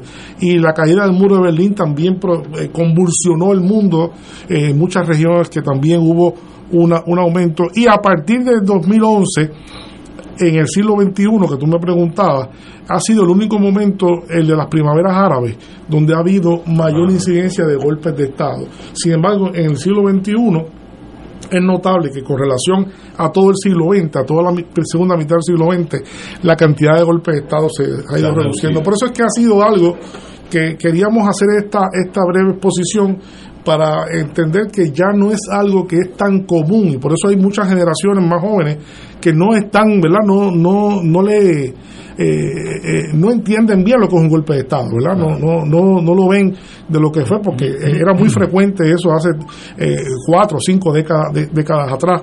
Este, eso para poder entender lo que está pasando hoy realmente en el tema de, de Níger, que hubo un golpe de Estado vamos a decir, va, clásico, ¿verdad? por, por, antonomasia, golpe de Estado militar, de los, que, los militares vestidos de militar, ¿verdad? Eh, un grupo de ellos pues han asumido el control del, del país, ¿verdad? Hablando de Níger, este, Carlos, este, se había comentado en un programa anterior que había en juego y subyacentemente ante ese golpe de Estado los intereses que podían tener algunos países extraños a Níger, digo extraños en cierta medida, otros muy bien vinculados como la potencia colonizadora que, que tuvo Níger, eh, y que esos intereses podían estar eh, en juego, eh, dándole un tono al posible desenvolvimiento de esta situación del golpe de Estado. Y de hecho, ha habido creo que unas amenazas de la posibilidad de una intervención militar extranjera en contra de los golpistas ¿Qué nos puedes decir de eso? Estamos en un momento eh, en el cual podría producirse una intervención internacional encabezada por países cercanos, eh, parte de una misma organización, de, eh, de Níger. Eso ya el grupo, hay un grupo de países que se conoce por el nombre, es una organización fundada en 1975 que se conoce por el nombre de la CEDAO. La CEDAO en español eh, sería la Comunidad Económica de Estado de África Occidental. Eso se creó en el año 1975 para crear especie de un, libre mercado entre eh, eh, los países de de ese grupo, que son, es bueno decirlo para que la gente sepa, ¿verdad? Porque eso se habla de la CEDAW en las noticias, pero nadie, nadie lo dice cuáles son los componentes. Ahí está Senegal, Guinea, Guinea-Bissau, eh, Guinea, esos son, eh, tienen el nombre de Guinea, pero son diferentes, ¿no? Está Guinea, eh, está Guinea Ecuatorial, está Guinea-Bissau, Guinea-Bissau hablan portugués, Guinea hablan español, Guinea Ecuatorial, ¿verdad? Este, Guinea hablan, son de origen eh, inglés, perdón, y Guinea Ecuatorial que fueron, que hablan español. De hecho, es el único país africano donde se habla español. Se habla español hoy día.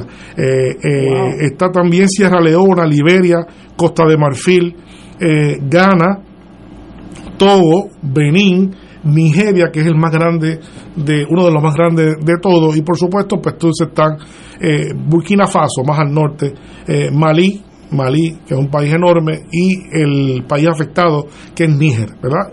Esta organización que hay que decirlo para que se entienda bien, no es la primera vez que intervienen militarmente con uno de sus miembros. Esta gente ha intervenido en Gambia en el 2017, ha intervenido en Guinea-Bissau en 1999, ha intervenido en Sierra Leona en 1997, donde quiera que ha habido eh, eh, insurrecciones, ha habido eh, procesos de inestabilidad, ha intervenido militarmente. Esto no es un experimento, el de, el de Níger. Sin embargo, eh, la postura de la CEDAW con respecto a, lo, a este golpe de Estado no se había producido antes. ¿Por qué? Porque desde 2019 están habiendo golpes de Estado al norte de la CEDAW en, en Guinea, que vive hoy en día con una junta militar con un golpe de Estado en 2019, Mali, que tuvo el año pasado un golpe de Estado también, eh, Burkina Faso, que tuvo otro golpe de Estado también, y ahora Níger. Ese es el punto común aquí. Hay una, una sucesión de golpes de Estado en toda esa que ya va más allá del golpe de Estado en sí mismo, va más allá porque hay algo que está ocurriendo allí subyacentemente, por supuesto, ¿no? Y es y es en el caso de Níger es una revolución, es una forma de, de, molestia no atendida muy grande en toda esa área, que son los países más pobres del mundo, posiblemente menos desarrollados, y que eh, eh, tienen como común denominador un sentimiento fuerte antifrancés.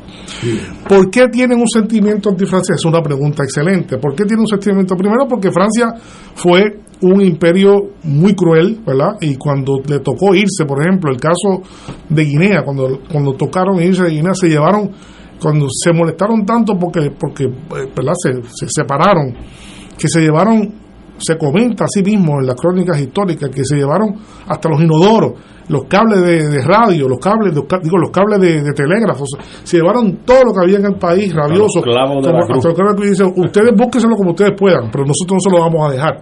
Y hay un sentimiento muy grande. Como Pedro Rosselló cuando dijo, ahí les dejo ese desastre. Ahí le dejo eso. Hay un resentimiento. Hay un resentimiento histórico muy grande. Ese es el primer piso del problema, para poder ir entendiendo. Hay un segundo piso importante y es que los franceses cómo se explica esto de la forma más sencilla. Los franceses muy, muy hábilmente, eh, para conservar algún tipo de control con sus ex, colonias, hicieron varios arreglos políticos particulares. En este caso, en este caso, de esa región en particular, sus ex colonias, eh, los franceses han dejado un sistema que se conoce geopolíticamente como la France-Afrique.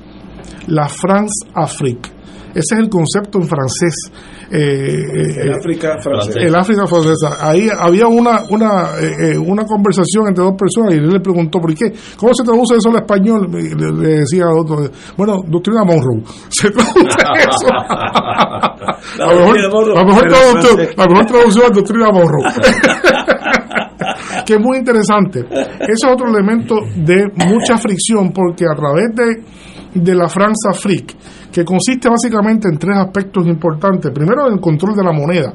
Estos países tienen una moneda creada por Francia, eh, controlada por el Banco por el Banco Nacional de Francia, ¿verdad? Este, por, el banco, por el Banco Central de Francia, porque eh, maneja, es responsable de mantener la estabilidad del franco eh, africano occidental, que es la moneda que se utiliza por todos estos países. en segundo lugar, eh, un acoplamiento muy grande a nivel del ejército francés con el ejército de estos países. Y la tercera variable importante de la France-Afrique, según establecen los sociólogos políticos, ha sido el endosar unas élites políticas eh, afrancesadas, profrancesas, que mantienen el poder en, en, en, en todos estos países. ¿no? Entonces ahí viene la incomodidad. Sirviendo a los intereses. Eh, claro, sirviendo los intereses. Ese es el segundo aspecto antifrancés que, se que hay. Y el tercer aspecto que parece que ha sido la copa, que la gota que ha derramado la, la- la gota, es que Francia ha hecho dos intervenciones militares importantes con la promesa de ayudar a estos países a lidiar con las insurgencias extremistas islámicas Islámica, que sí. que han asolado todo ese Sahel y, y el Sahara y están por allí campeando por su respeto. Sin embargo, eh, luego de unos años de esas aventuras militares, eh, no se han visto resultados y la gente ha visto sus países ocupados sin resultados en la seguridad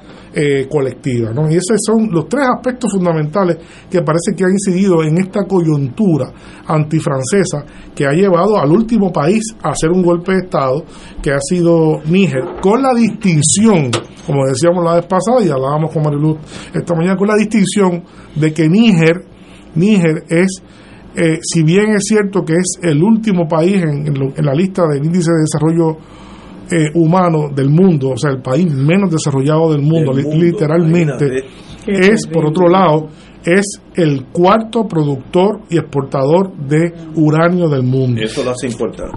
El uranio es importante en sí mismo. Pero ¿verdad? con, con ese volumen, ¿a vivir servicio de quién está esa riqueza? de los muchachos. De, la, de los muchachos. De los muchachos. De los muchachos. De, de- de la Francia Africa. Claro, Eh, los intereses los, eco- franceses. los economistas que han estudiado este fenómeno dicen que como promedio el ingreso al Producto Interno Bruto de Níger por parte de las ventas de, de, de uranio ha sido entre 2 y 3% de su Producto Interno Bruto. Wow, qué barbaridad. Escasísimo. No, no, ha, no ha proporcionado ingresos ¿verdad? para ayudar a, Eso es a mantener es una forma neocolonial, sí. es una forma ne- neocolonial Claro. que pero que pone en peligro, pone en peligro realmente una estabilidad en Francia. De ahí la importancia y de ahí pues el revuelo que ha habido globalmente, porque este conflicto, si bien es un conflicto local, tiene elementos locales, tiene elementos regionales, como hemos visto con la CEDAW y los demás vecinos, y finalmente tiene elementos globales porque Francia eh, es el país que más energía eléctrica produce con reactores nucleares Sí, sí, en el mundo correcto, entero. sí, ¿no? sí. 70% de su energía Increíble. la produce con reactores nucleares y 40% de la energía nuclear francesa proviene del De uranio de Níger. ¿verdad? Así que el que haya una, un- eh, una inestabilidad con el tema del, del uranio en Níger, pues crea una gran preocupación en Francia, más hoy en día, más hoy en día, porque como sabemos, Rusia era un productor importante a los cuales los europeos ya no le compran y entonces el mercado, la característica del mercado internacional de- del uranio, pues eh, está matizado por países que realmente no son necesariamente los mejores amigos de los europeos, como el, el primer productor del mundo, que es Kazajistán, que está más cerca de Rusia, de la órbita de Rusia, de China, que obviamente de la órbita europea. Así que eh, estratégicamente, o digamos más específicamente, geoestratégicamente, para Francia esto es un asunto de vida o muerte. Por eso es que ha habido esta reacción tan virulenta, amenazando incluso con invadir. Y de ahí han promocionado que los países de la CEDAW estén próximos a hacer una, una invasión. ¿Por qué no va a haber invasión? ¿Verdad? Y con eso cierro esta parte para poder dialogar también. Porque no se contaba con la respuesta que ha habido en defensa de, Níger. Todos los vecinos, todos los países vecinos, quiere decir, el Chad que está al este, Malí que está al oeste, Burkina Faso y Guinea han dicho claramente que apoyan la Junta Militar de Níger. Como si fuera poco, eso es apoyo externo y, y crean un buffer alrededor en el cual no, se- no van a permitir que pasen aviones, helicópteros, tropas, eh, armamento militar, solamente va a poder atacarse vía eh, Nigeria, que es el único país que beligerante fuerte que tiene frontera con Níger hacia el sur. Ese sería el único franco abierto que hay allí. Eh, como si fuera poco, al interior del país ha habido todo un movimiento fuerte en apoyo a la Junta Militar. Este fin de semana celebraron en el estadio de fútbol más grande del país una asamblea y fue, eh, eh, las imágenes de los videos eran de apoteósica, apoteósica. La gente reverde con el gobierno depuesto apoyando a la Junta. Así que es una, una Ah. Junta que tiene muchísimo apoyo y yo no diría, lo que voy a decir es importante porque además mucha gente de esa manifestación volvía a ver las banderas rusas. Muchas banderas rusas. Llama usted. Yo no creo, yo no creo que allí la gente esté planteando que Rusia vaya a a proteger. Yo creo que es una manera de molestar a Francia y de hacerlo incom- incomodar. A mí me parece ese- eso es como yo interpreto eso. Ahora bien, eh, se sabe que ya han el grupo Wagner está presente en, en Nigeria, en Níger, está presente en Níger. sí. Y estará bien cerca de estar presente a Nigeria en la frontera sur. Ahí va a estar. Ahí va a estar. El, el grupo eh, llamaron, lo- la Junta Militar llamó a, a Wagner y le pidió este respaldo. Lo contrataron. Lo contrataron. Esto es un grupo, ¿verdad? Que esto es una compañía militar privada. Oiga, y, y- y- y supongo yo que ante la falta probablemente de, de buen dinero por parte del gobierno de Níger, eh, y teniendo una exportación tan, tan significativa de uranio, que es un producto que pueden eh, explotarlo adecuadamente, me imagino que entrarán en algunos acuerdos con, con los Warner en términos de la productividad que, que represente ese uranio. Bueno, eso- Porque eso ha sabemos que sido- los Warner ha- han, negociado sido- en otros lugares. Eso ha sido su modus operandi porque Sí. muchos países no, no tienen para pagarle, no tienen, Correcto. no tienen el peticacho ¿verdad? Ah, para exacto, pagarle exacto. en efectivo. Y se ha dicho, y se ha dicho, a mí no me consta, pero se ha dicho, y está escrito por ¿verdad? Personas eh, eh, pues, conocedoras cercanas, eh, que, que sí, que se negocian, pues, en este caso, eh, el uranio es muy importante en Níger, pero también hay grandes cantidades de oro. También. Ah, también grandes cantidades de oro que posiblemente tenga más valor de negociación, Y, claro. más, más pronto, ¿verdad? ¿verdad? Más fácil. Sí, más, este, más adquirir. Sí, sí, sí, sí, sí, sí. Eh, Cierto. Así es. Así Eh, es. Qué terrible eso. No, no, eso es. Ahora, si yo fuera de la inteligencia francesa, pregunto, si no es posible llegar a un acuerdo con los nuevos dirigentes para no seguir teniendo acceso al uranio y que ellos gobiernen el país.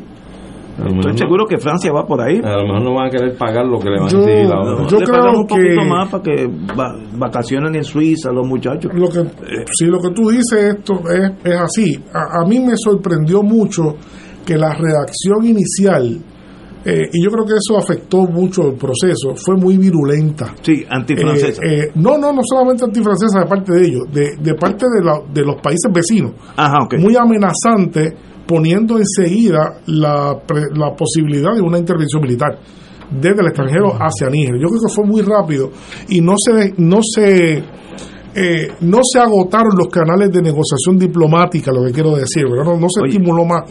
Este, De una forma adecuada y eh, eh, previa. de una forma adecuada, como fue, se fueron muy irrespetuosos, intimidantes, pensando que ellos se iban a intimidar y no se intimidaron. La verdad es que la- eh, no se intimidaron, además han conseguido apoyos externos que no, que no pensaban. No mencioné otro país importante que está dispuesto a apoyar 100% a Níger, que es Argelia Argelia, que, que es vecino de que, ellos. que es vecina, que es veci- tiene frontera, tiene frontera con Níger al norte y que además comparte el sentimiento antifrancés muy muy Ah, fuerte. verdad, verdad, verdad. De hecho, en la frontera entre Níger, eso es un dato que no se ha manejado, pero es bueno que la gente sepa, en la frontera entre al sur de Argelia y al norte de Níger, en esa frontera eh, fue donde Francia hizo detonar su primera Sí, bomba atómica, Sí. ¿verdad? Donde hay gente que todavía piensa que todavía tiene efectos en la salud de mucha gente eh, en esa frontera, ¿verdad? Eh, además, como si fuera poco, en esa zona al norte y al sur de Argelia hay un movimiento independentista de los grupos Tuareg, eh, los bereberes, que son un grupo, ¿verdad? Una etnia bien particular del desierto que aspiran y han tenido su república en un momento dado en la historia pasada y están velando la huida también asociados con los grupos islamistas, porque son, son árabes, son, son musulmanes, perdón, eh, han hecho alianza con los grupos islamistas para lograr también su eh, o sea, esto es posiblemente uno de los mosaicos más complicados que hay políticamente en el mundo. ¿Cuál es- Aquí está todo el mundo contra todo el mundo. El, el- el rol de Estados Unidos no, no, no lo conozco. El rol de Estados Unidos, te voy a dar un solo dato. Ayer estaba allí, estaba en, en Naimei, estaba allí nada más y nada menos que la, la comandante de los neoconservadores de Estados Unidos, Victoria Nuland. Un personaje extremadamente controvertible, interesante, una mujer fuerte, una mujer de ideología neoconservadora, pero que los neoconservadores están tanto con los republicanos como con los demócratas. Es una, es una, es una ideología por encima de, de, de la, del bipartidismo de Estados Unidos. Y Victoria Nuland fue enviada por Blinken, espe- enviada especial ayer a negociar, a tratar de hablar, y la recibieron. Pero, pero la ¿qué, recibieron qué allí. tiene que negociar Estados Unidos si ellos no tienen interés? intermediario. Digo, Sí, eh, siempre Estados, está- Unidos, Estados Unidos tiene dos bases Así, de drones en Níger. en Níger. En Níger, sí, sí. y el uranio que nunca está de más tenerlo. Y el uranio de Estados Unidos, no creo que para Estados Unidos sea tan importante, ¿verdad? Pero va a apoyar a su socio Francia en ese Francia, sentido, ¿verdad? Estados Unidos es un productor grande de uranio, Estados Unidos se autoabastece de uranio. así Hay un ambiente de- Pero, pero Níger es una, un sitio, el Sahel es un sitio importante geoestratégicamente, muy importante. Pero que es una desgracia, yo creo, a fin de cuentas, No, sumando y restando, que Francia, que ha sido una, una nación de tantas luces en las artes, en el desarrollo humanístico de la humanidad, haya sido un autor de tantos crímenes contra sus vecinos del sur, en el crudo. imperio, en el, en el, en el continente africano. De O sea verdad que- que deja uno atónito. Yo una vez leí un trabajo cuando vivía en Europa de que todos esos países, especialmente Francia, Alemania, Suecia, los, los comparaban, Bélgica, los comparaban con Dr. Jekyll y Mr. Hyde. Exactamente. Oye, es tienen, muy- tienen esas dos ambivalencias, Sí, son países sí. extraordinarios, Dos una personalidades. cultura, dos personalidades, Pero una historia muy oscura. En, en una historia del, del imperialismo colonialista eh, brutal, sea, brutal, brutal. Y hay imperios brutal. muy cercanos que también Sí, tienen sí, esa doble sí, personalidad, sí, sí. ¿sabe? los holandeses, los holandeses, en debajo de Vietnam está las islas que era archipiélago, en, que era holandés antes de la Segunda de Guerra Mundial. Sí, sí, no me acuerdo el Eh, nombre ahora. Sí, sí. Indonesia. Eh, Indonesia, Indonesia. Indonesia. Los holandeses hicieron cosas allí que son incomprensibles para un país europeo. No, no, no. de castigo. No, eh, Bueno, lo, lo que hizo Leopoldo, en, en- Leopoldo, el Leopoldo en el Congo, eso no tiene, eso no tiene, eh, eso, Eso es, no forma es de compararlo. el, imperialismo crudo, Sí, sí. desnudo. Sí. Y yo yo noté, yo veo mucho la RAI italiana, yo noté cuando ellos están en Níger, los italianos pues son neutrales, pero yo noté que había un fervor antifrancés. Muy fuerte. Pero que tú sientes que lo que quieren es salir de los franceses. Muy fuerte. Ya son libres, ya salieron, pero eh, esa frustración imperial todavía está... Nunca se tiraron, eh, nunca se tiraron un par de paneles para la Sí, gente. y- y- y- y tú- Los franceses son terribles. Oye, pero- Unos pero tú cuantos puedes- panelitos ahí. ¿verdad? Si tú estudias la historia de la humanidad, la verdad es que pasas a comprender por qué muchos pueblos dicen o maldicen la hora de los imperios. Pues seguro. Porque han sido Si No, de abajo. Pero es que la gente debe entender que el imperialismo colonialista está prohibido por todas las naciones del mundo. El organismo máximo En su carta fundacional, que es la Carta de las Naciones Unidas, establece eh, como prioridad, eh, como objetivo prioritario, eh, la eliminación de las relaciones imperiales coloniales en el mundo entero. Correcto. ¿Verdad? En el mundo entero. Mira, creo que ya Sí, van sí, en sí. las Naciones Unidas, yo no sé si esta sería la tercera o la cuarta década Sí, sí. para eliminar todas las colonias del mundo. Pero- Todavía estamos en esa No, pelea. pero eh, colonias quedan muy pocas. Pero muy poca. pero- esos es que queda muy poca. siglos de imperialismo crudo, Pues eh, eh, eh, Inglaterra, eh, Francia en, en, en África, dejan unas heridas de siglos, porque es lo que lo, lo que hicieron allí, es una cosa, cuando yo yo no. Mira, yo te voy a pedir un favor, que no sirva ese énfasis que tú haces del colonialismo crudo para ensalzar el colonialismo con guantes de seda. Bueno, porque es tan criminal no, no. como el primero. Pero yo prefiero que. Pero aquí fue el- el- crudo al comienzo no, del no, siglo XX. sí, no, pero ahora no. Sí, no, modo no, no, variante. pero tú Aquí fue crudo Pero tú puedes. Antes de- Lo antes que de pasa que muchas, de Lela, generaciones aquí no vivieron eso y no se ocupan por conocer la historia. Sí. Pero aquí, A eso, fuego y la- lo de la masacre de Ponce nada más es una cosa espantosa, ¿no? Y cómo tranquilamente mataban los independentistas y, y sigue lo que está la verde con toda impunidad. Pero tú no puedes ni tan siquiera pensar, comparar lo que ha pasado en relación Puerto Rico-Estados Unidos con Francia-Níger. Son dos- Bueno, no, no pretendo compararlo, pero lo que te, lo quiero, lo que te Sí. quiero decir los es que excesos, por ejemplo, los alemanes. Los alemanes lo que hicieron con, con, con, los, con los Mau allá, este, un pueblo, el exterminio de los- en, en, en Namibia, es una cosa horrible. O sea, No, no, es que eh, eso es los, crudo, los alemanes crudo. hicieron Mira. el primer genocidio del siglo XX, fueron los, los alemanes allí. en O sea, hablamos Southwest Africa. en, en Namibia, Southwest En Namibia, Africa, sí, Wow. sí, Mira, sí, yo, yo tengo en mi casa, para que mi esposa es tan diferente a mí que me escondió la foto. No, y, y qué, y qué bueno que lo hizo. ¡Que viva tu esposa! Yo tengo una foto de los portugueses en Angola. Se, se me paran los pelos al hablar de eso. Donde hay una patrulla que debe tener 12 portugueses. Todos con rifle y bayoneta calada. Y en cada bayoneta había una cabeza de un angolés. Una, una patrulla completa, No, no, no, 12 fue una personas. Y había despiadada. no, no, eso es, ese sí que es capitalismo. No, no, no, no. capitalismo, imperialismo, pero eso brutal. eso no es capitalismo, Que uno no puede ni concebir eso en el siglo, en, Sí. en- en el mundo nuestro Estamos de occidental. acuerdo. Estamos de acuerdo. Yo esa foto yo la tengo en algún lado en casa. Eh, y, y hay una patrulla de 12, 14 eh, portugueses con uniforme de, de África y cada bayoneta tiene una cabeza de un... ¿Cómo tú no quieres que luego te detesten?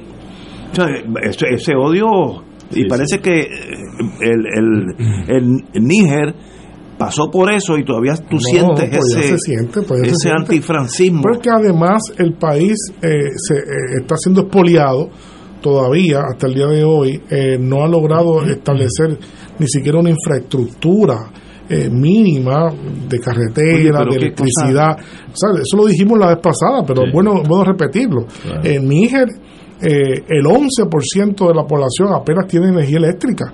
El 11%, el 89% de la población de Níger no tiene acceso a energía eléctrica teniendo uranio que lo puede teniendo uranio, que, que si le hubiesen Sí. puesto ahí dos o tres plantas, Sí, reactores nucleares gratis, que estos países, pues Francia, que tiene la lo tecnología, que Francia tiene la tecnología, Oye, tiene la dona, capacidad, pero fíjate. le construye tres, tres y tiene electricidad para todo el mundo. Yo allí. soy oficial de inteligencia irremediablemente. Ese es un punto francés. Vamos a esconder el pasado. Yo te pongo una planta atómica en Niger y seguimos entre amigos. Voy a patrocinar cuidado. tu progreso. Sí, fíjate, eh, y pongo la planta y va a tener Lo electricidad que la gente entero. quiere es eso, Progreso. es progreso. Si tú, La si tú- gente lo que quiere es vivir bien. la gente lo que quiere es vivir bien. tú, tú vas a mantener vivir bien es que sus hijos puedan Sí, comer, claro, eh, comer. pueden, Lo ir, pueden ir a la escuela, Lo básico. tener Lo sistema, sistema de salud, tener agua potable y tener cierta seguridad. Eso es lo que la gente quiere en una- países. Con una estación nuclear francesa en Níger, podemos llegar a eso. Y Todo el mundo va a tener ser dos o tres, dos o tres. pero- dos o sí, tres. dos o Sí, sí, tres. para territorio grande. Es, gra- es grande, pero por pero más que sea, son uno, 25 fíjate, millones. uno siempre puede negociar algo en inglés. Los ingleses tienen unas palabras. Los americanos son más pragmáticos. en Sí, eso. sí. Eh, los, eh, los En americanos son muy pragmáticos. we can sí. seek Eh. to have an arrangement. Eso cubre Pero eso, todo, desde eso, va tener, gente. eso va a tener que ser, eso va a tener que ser porque yo no creo No, no, la va a haber junta, guerra. la junta ha manifestado un una, ya ellos están nombrando su- sus ministros, están nombrando su gobierno, ellos han seguido, ellos han, segui- ellos han seguido como aquí no, de hecho se comenta por ahí que el presidente hoy renunció. Eso se que, Ah, que, él- él- él- que ma- sí, ma- eh, fue sí, depuesto, eh, Mohamed Mohamed Basum renunció. Eh. Yo me imagino que le pusieron Sí. el papel ahí. No es fácil. Pero Fíjate sí. una decisión que fácil. Firme, firme esto y ¿A qué tú crees? Fue como, como el Eliezer Ramos, que le dieron dos cartas. Ah, yo escuché eso hoy, sí, lo escuché. El de destitución o el de renuncia. No, pero en el caso de Níger, creo que fue que le pidieron a la Junta una evidencia de que estaba con vida. Ustedes le dijeron, pues Wow. mire, acaba de Sí, firmar sí, la carta sí, de renuncia. Mira. no, pero le ha recibido visita. El, pre- el presidente de Chad fue a, a la A verlo. Bueno, se- se reunió con la Junta y hay un video, un video que está su, de varios, hace como tres días. Se reunió con él y hay un ¿Y a video tú conversado. entiendes que responde que haya ese apoyo multitudinario que tú dices que se manifestó? A favor de la Junta Ajá. Porque la, la Junta tiene eh, la Junta ellos tienen la esperanza de que venga un gobierno que se ocupe de las necesidades de, gente. de Claro. la gente porque los gobiernos Sí, por- ah, eh, en la, la Francia situación en la Francia en en la Francia freak los gobiernos se dedican a ser pro franceses Oh, ya. Y se benefician de esa relación De- las élites y le importa un bledo Claro. no han, no Pues han desarrollado estaría- en nada pues Es como lo que estaría- ha pasado en Haití, que hay una élite allí, partes, una... partes, eh, sí. Vamos a una pausa y regresamos y vamos para Haití. Fuego Cruzado está contigo en todo Puerto Rico. Miércoles de Infoempresas a las 4 de la tarde. con entrevistas e información con nuestros emprendedores y empresarios. No te lo puedes perder. Miércoles a las 4 de la tarde. Por aquí, por Radio Paz 810 AM y Radio Paz 810.com. Los espero. A mí me gusta mi pueblo, a mí me gusta mi gente, a mí me gusta mi pueblo,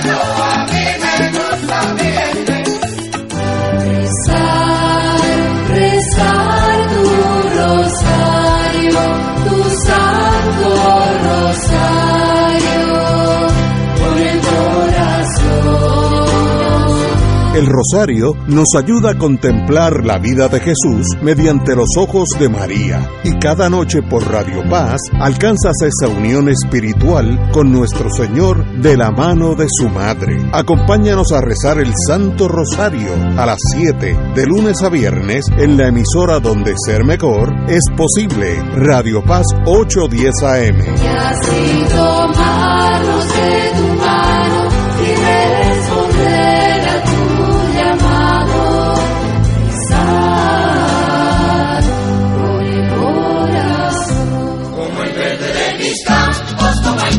El canto del coquí. Eres de la providencia, también.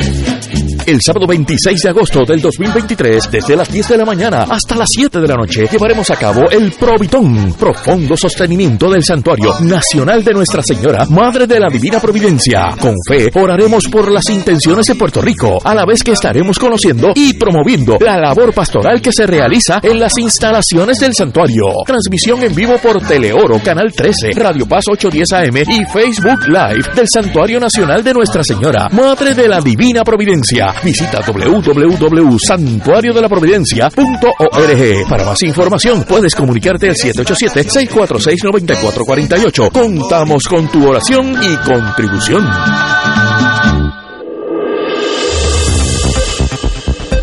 Y ahora continúa Fuego Cruzado.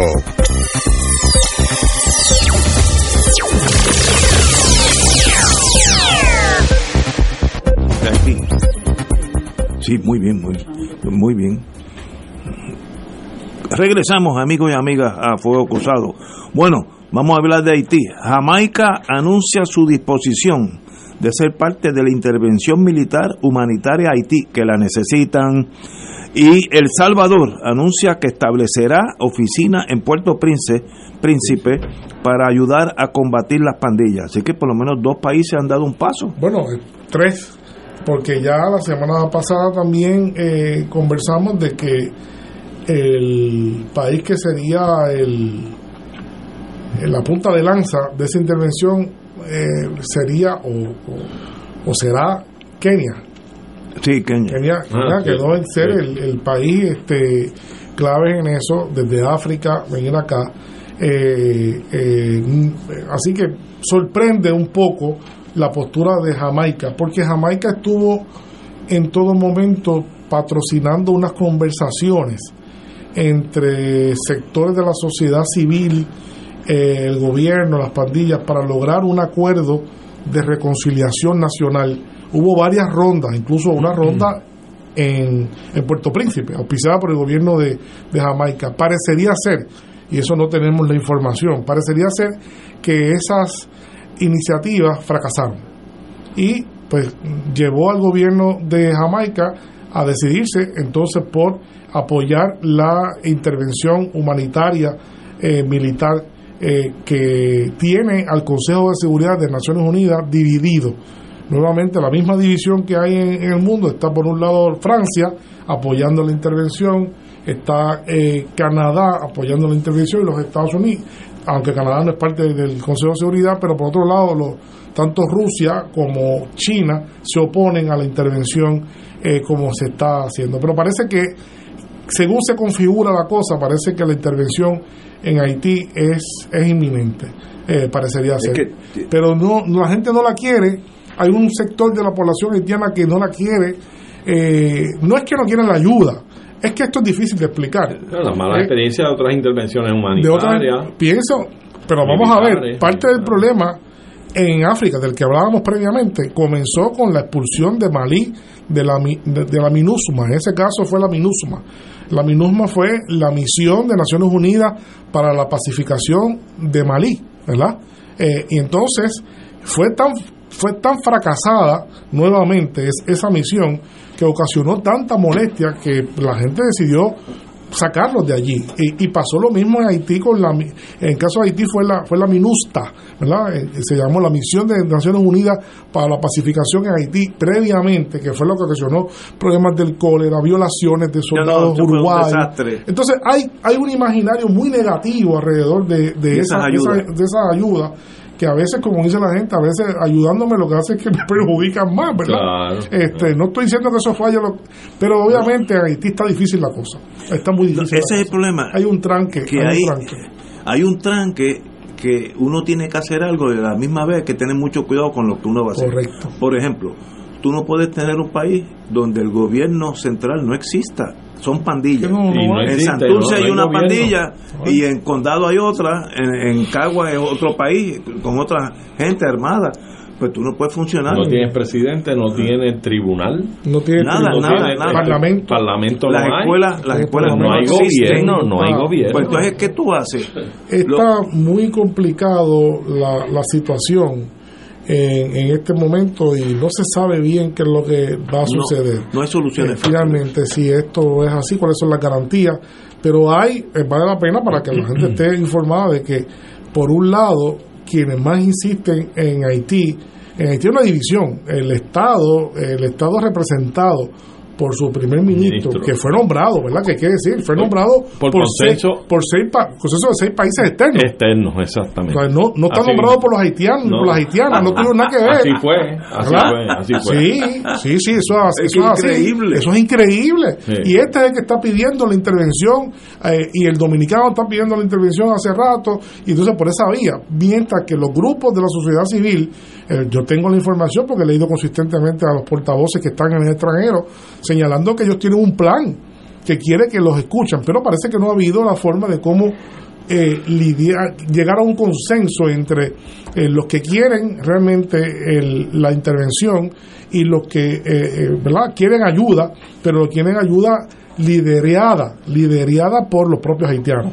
Ese- esa es la condición de, de otro grupo. Así que veremos Oye, a ver, ¿y veremos a ver. ¿Cuál ha sido el rol de Estados Unidos en torno a Haití? ¿Cuándo? Bueno, Ahora, ahora. el, el Ahora, rol si alguno- ahora- bueno, Estados Unidos, Estados Unidos primero tiene un problema eh, con el tema de la migración. Ah, bueno, y sí, pero Haití ese ha problema- sido parte de del problema de la migración. está- ¿Qué está ¿verdad? haciendo, la- Eh. me pregunto, qué está haciendo Estados Unidos en torno a ayuda a Haití? Que están, son Eh, vecinos. Estados Unidos, Esto no es- Estados Unidos ahora está en el Consejo de Seguridad junto con Francia a favor de, de la de que la de la solución de una intervención Naciones militar. Sí, sí. Muy bien. Eh, Pero- pero no se sabe si eso se va a lograr, porque para eso lograrse, tú sabes que tendrá que darse un consenso en el Consejo de Sí, Seguridad. unánime. Para que sea algo eh, eh, Sí. legal en Sí, el sí. derecho internacional, tendría que el Consejo de Seguridad unánimemente expresarse a favor de esa intervención. Correcto. Y hay dudas, dudas De que de que. Rusia y China la vayan a endosar. A menos que se llegue a un acuerdo. Pero ante la pregunta de Ignacio, en el pasado Estados Unidos tuvo mucha injerencia en Con- Haití. con- con Duvalier. Sí, con. Papadog y No, no. Baby Dog. Sí, y- no, no. O sea, este, eh, estos lodos Estos son señores- producto de aquellas fuertes lluvias. Sí, estos señores, recuérdate que Estados Unidos cometió ese error muchas veces en Latinoamérica. Estábamos en medio de la Guerra Fría y el cuco del comunismo y Stalin, etcétera, estaba ahí. Por tanto, si un loco como Duvalier eh, me dice, mira, Ignacio, tú que repre- representas Estados Unidos, yo voy a ser totalmente anticomunista. Pues yo digo, yo voy a la embajada y digo, mira, tenemos uno aquí. Y ese va a ser el.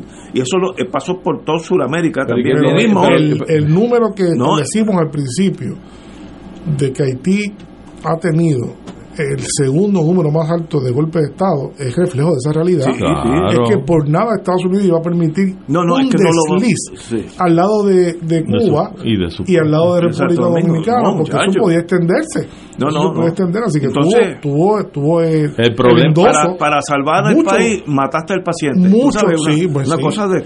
Muchos de los golpes de Estado fueron apoyados Sí, por la CIA. mucho. Eso, eso, Claro, eso se sabe. que- Claro, que fue así, eso se sabe claro, que fue así. Y ha sido el padrino años- de esos golpes de Sí, Estado. En aquellos sí, años, ese era el modus operandi. Ese era el modo de operar. Pinochet. Esa era la real política. eh, Eso era lo que estaba pasando. Aquel Getulio Vargas en Brasil, que era un Oh. bandido. Fíjate, me sorprendió de que yo, yo pensaba que en Brasil había habido más golpes de Estado. Y no, no. Brasil no es de los más Entonces, es golpes de tranquilo, Estado que sí, no, sí. no, no, no, no ha tenido. Getulio fue no muy, muy a- Eh, no, me, no mencionamos, de hecho, a propósito de eso, de que en Europa ha habido también sus cuantos golpes de Estado. No en Norteamérica, pero en Portugal hubo golpes de Sí, Estado, por en. España, hubo golpes de. Estado, en Alemania hubo golpes de Estado, ¿verdad? Así que aquí ha habido, ha habido, por todos Pero- ha habido por todos lados. Ha sido Ha habido- epidémico. Sí, Pero- sí, sí, sí, sí. ¿Qué uno hace, la humanidad, con un caso como el de Haití? Dejar que los nenes se mueran de hambre. Eh, De- no, o sea, es, no. es- es que tú no, Quedarse mirando no, un no problema puedes. como ese. Tú tienes que hacer algo. eh, no, es la salida. Es no, es la salida. Eso no es la salida. Algo hay que hacer, pero hay que garantizar de que, de que de escuchar a todas las partes para que se tenga una intervención equilibrada. equilibrada Sí, tal ¿verdad? vez, tal vez yo creo que el concepto de intervención pudiera variarse si se da ese panorama de participación amplia de los sectores de Haití Claro. por uno de no de intervención sino de intermediario Claro. un Difícil. buen equipo de intermediarios para llegar a, a, Mucho. a- a unar la- las inquietudes y los intereses de todos los sectores allí Fíjense ustedes, fíjense ustedes que realmente la búsqueda de los países que están encabezando esto hasta ahora, los países que van a mover militares, son de tez negra. Sí, sí, sí. Sí, yo diría se, que se está sí. teniendo la delicadeza. Sí, yo diría que necesario. Es necesario porque la vez pasada hubo problemas, eh, choques eh, racistas, ¿verdad? Claro. Este, y acusaciones múltiples de maltrato de parte de eh, soldados eh, blancos, suramericanos o de otros países, ¿verdad? De, de este de Europa.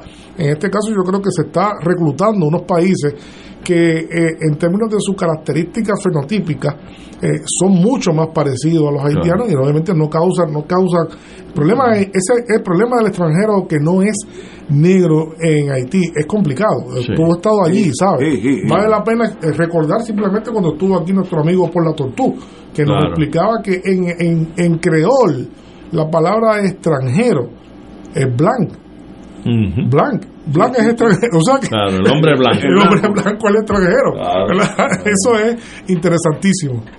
Señores, tenemos que irnos. Profesor, como siempre, un privilegio estar con usted. privilegio es mío. Salimos de las cuatro paredes y nos vamos al mundo internacional, que de verdad disfruto mucho eh, la hora con Severino. hasta luego Señores,